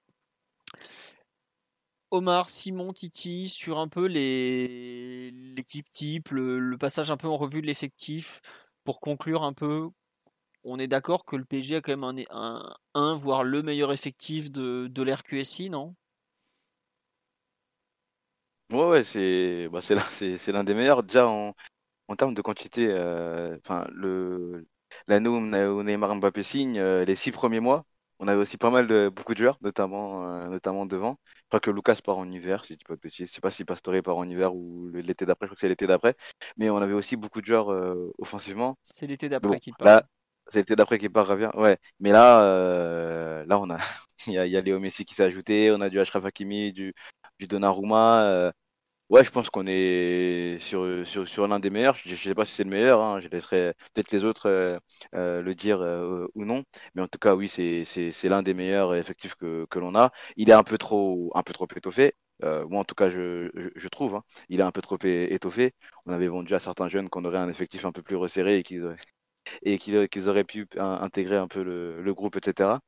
Voilà, moi, j'aurais délesté cet effectif de certains certains joueurs parce qu'il y a quand même pas mal de, comme je dit tout à l'heure, de joueurs un peu, un peu moyens qui n'ont pas leur, leur mot à dire euh, euh, cette saison. Et ça, c'est un peu dommage de, de, les avoir un peu pour remplir le groupe euh, et sans plus. Mais en tout cas, l'effectif est, est, quand même très bien et il fait, bon être sur retard du PSG en tout cas cette saison. Ouais, même les autres saisons, ça va, on n'est pas à ah plaindre. Oui, toutes les saisons, hein, on n'est pas à plaindre. Si vous voulez, l'an dernier, il y a des mecs à Dijon, je crois qu'ils ont attendu 11 mois pour voir une victoire à domicile. Quoi. pour vous donner une idée à quel point c'est difficile de supporter le PSG. Faut pas se plaindre. Hein. Voilà quoi. Euh, Omar ou Simon sur un peu la, qualité générale de l'effectif. Euh, on n'est pas trop à plaindre, ça va quand même. Groupe euh, satisfaisant. Des bons jeunes. un amas de bons jeunes qu'il va falloir faire fonctionner ensemble. Et Omar, si tu veux conclure un peu sur la qualité de générale bah, du, de l'effectif quoi sur ces sur ces 50 joueurs qu'on a sous la main là. bah ouais, c'est bah, tu t'es renforcé comme peu de clubs en Europe ont pu le faire en, cette période. C'est euh, en termes de profil euh, la, l'assurance d'avoir des, des, promesses très très élevées et des attentes très très élevées également. Euh, je sais pas si c'est le meilleur effectif de la de la période. Euh, des dix dernières années. Ça, il va falloir laisser un peu de temps et quelques matchs hein, pour, euh, pour, pour s'en faire une idée. Mais en tout cas, c'est celui qui te, je pense, te, permet, pour reprendre l'expression euh, qui, qui, accompagne notre actionnaire depuis dix ans, de rêver plus grand. Très bien, bah écoute, ce sera la conclusion avec Lionel Messi pour accompagner le tout. C'est parfait. On va vous souhaiter une bonne soirée. On vous remercie pour votre fidélité, euh, pour nous écouter faire cette revue d'effectifs de 2h15 avec toutes nos dingueries tactiques et autres. On vous dit donc normalement à lundi prochain. Je le répète, en théorie, si j'arrive à tout bien faire marcher, ce sera sur Twitch. On vous mettra évidemment tous les liens sur le site et tout. J'expliquerai. Peut-être que pour la première, je vais essayer de faire l'upload des deux côtés pour, pour perdre personne, hein, c'est-à-dire sur Twitch et sur YouTube. Donc voilà. Euh, on vous remercie. Si vous avez apprécié, n'hésitez pas à mettre un like, à vous abonner, tout ça. Ça fera très plaisir. Comme ça, vous serez prévenus. De, Parce que dans tous les cas, les, les lives seront postés sur YouTube. Ça, je vous l'assure. Il n'y a pas de souci. On vous dit donc à lundi pour le podcast de débrief de PSG Clermont avec une équipe peut-être alternative, mais bon, on est quand même en début de saison, on a plein de choses à voir, donc ça sera forcément intéressant. On parlera aussi du début de la Ligue des Champions, puisqu'on se déplace à Bruges quelques jours plus tard. Et on... Qu'est-ce que je voulais vous dire encore? Oui, le Tipeee est toujours d'actualité. Alors, certaines personnes m'ont contacté à propos de Tipeee parce qu'il y a une grosse polémique. J'avais déjà regardé pour changer de, comment dire, de société pour soutenir le site. Pour l'instant, on n'a pas bougé. On a, évoqué Utip notamment. Euh, on essaye de, voir, parce qu'effectivement, ça ne nous amuse pas trop de, de, passer par euh, Tipeee, surtout vu les dernières révélations. Vous chercherez un peu ceux qui sont intéressés. Donc voilà. On vous tient au courant. Et oui, euh, si vous voulez, Rouge et Bleu, euh, le livre que j'ai coécrit, bah, où il y a quand même quel- bah, Simon notamment témoigné dedans, est toujours en vente euh, à peu près partout si vous cherchez un petit peu. Voilà. Écoutez, sur ce. Simon et son gros camion aussi en vente et bientôt dans votre ville. Exactement. Le gros camion de Simon, collection Petit Garçon chez Fleurus. Vous pouvez le trouver. Je peux vous dire, je le lis tous les soirs. Il est formidable. Mon fils l'adore. Allez, sur ce, très bonne soirée à tous et à très bientôt. Ciao, ciao tout le monde. Ciao, allez Paris. Ciao, ciao. Bisous. Bonne nuit à tous, bisous. Voilà, Simon vous a fait des bisous, donc vous pouvez aller vous coucher le cœur léger. A lot can happen in three years, like a chatbot may be your new best friend. But what won't change? Needing health insurance. United Healthcare Tri Term Medical Plans, underwritten by Golden Rule Insurance Company, offer flexible, budget friendly coverage that lasts nearly three years in some states. Learn more at uh1.com.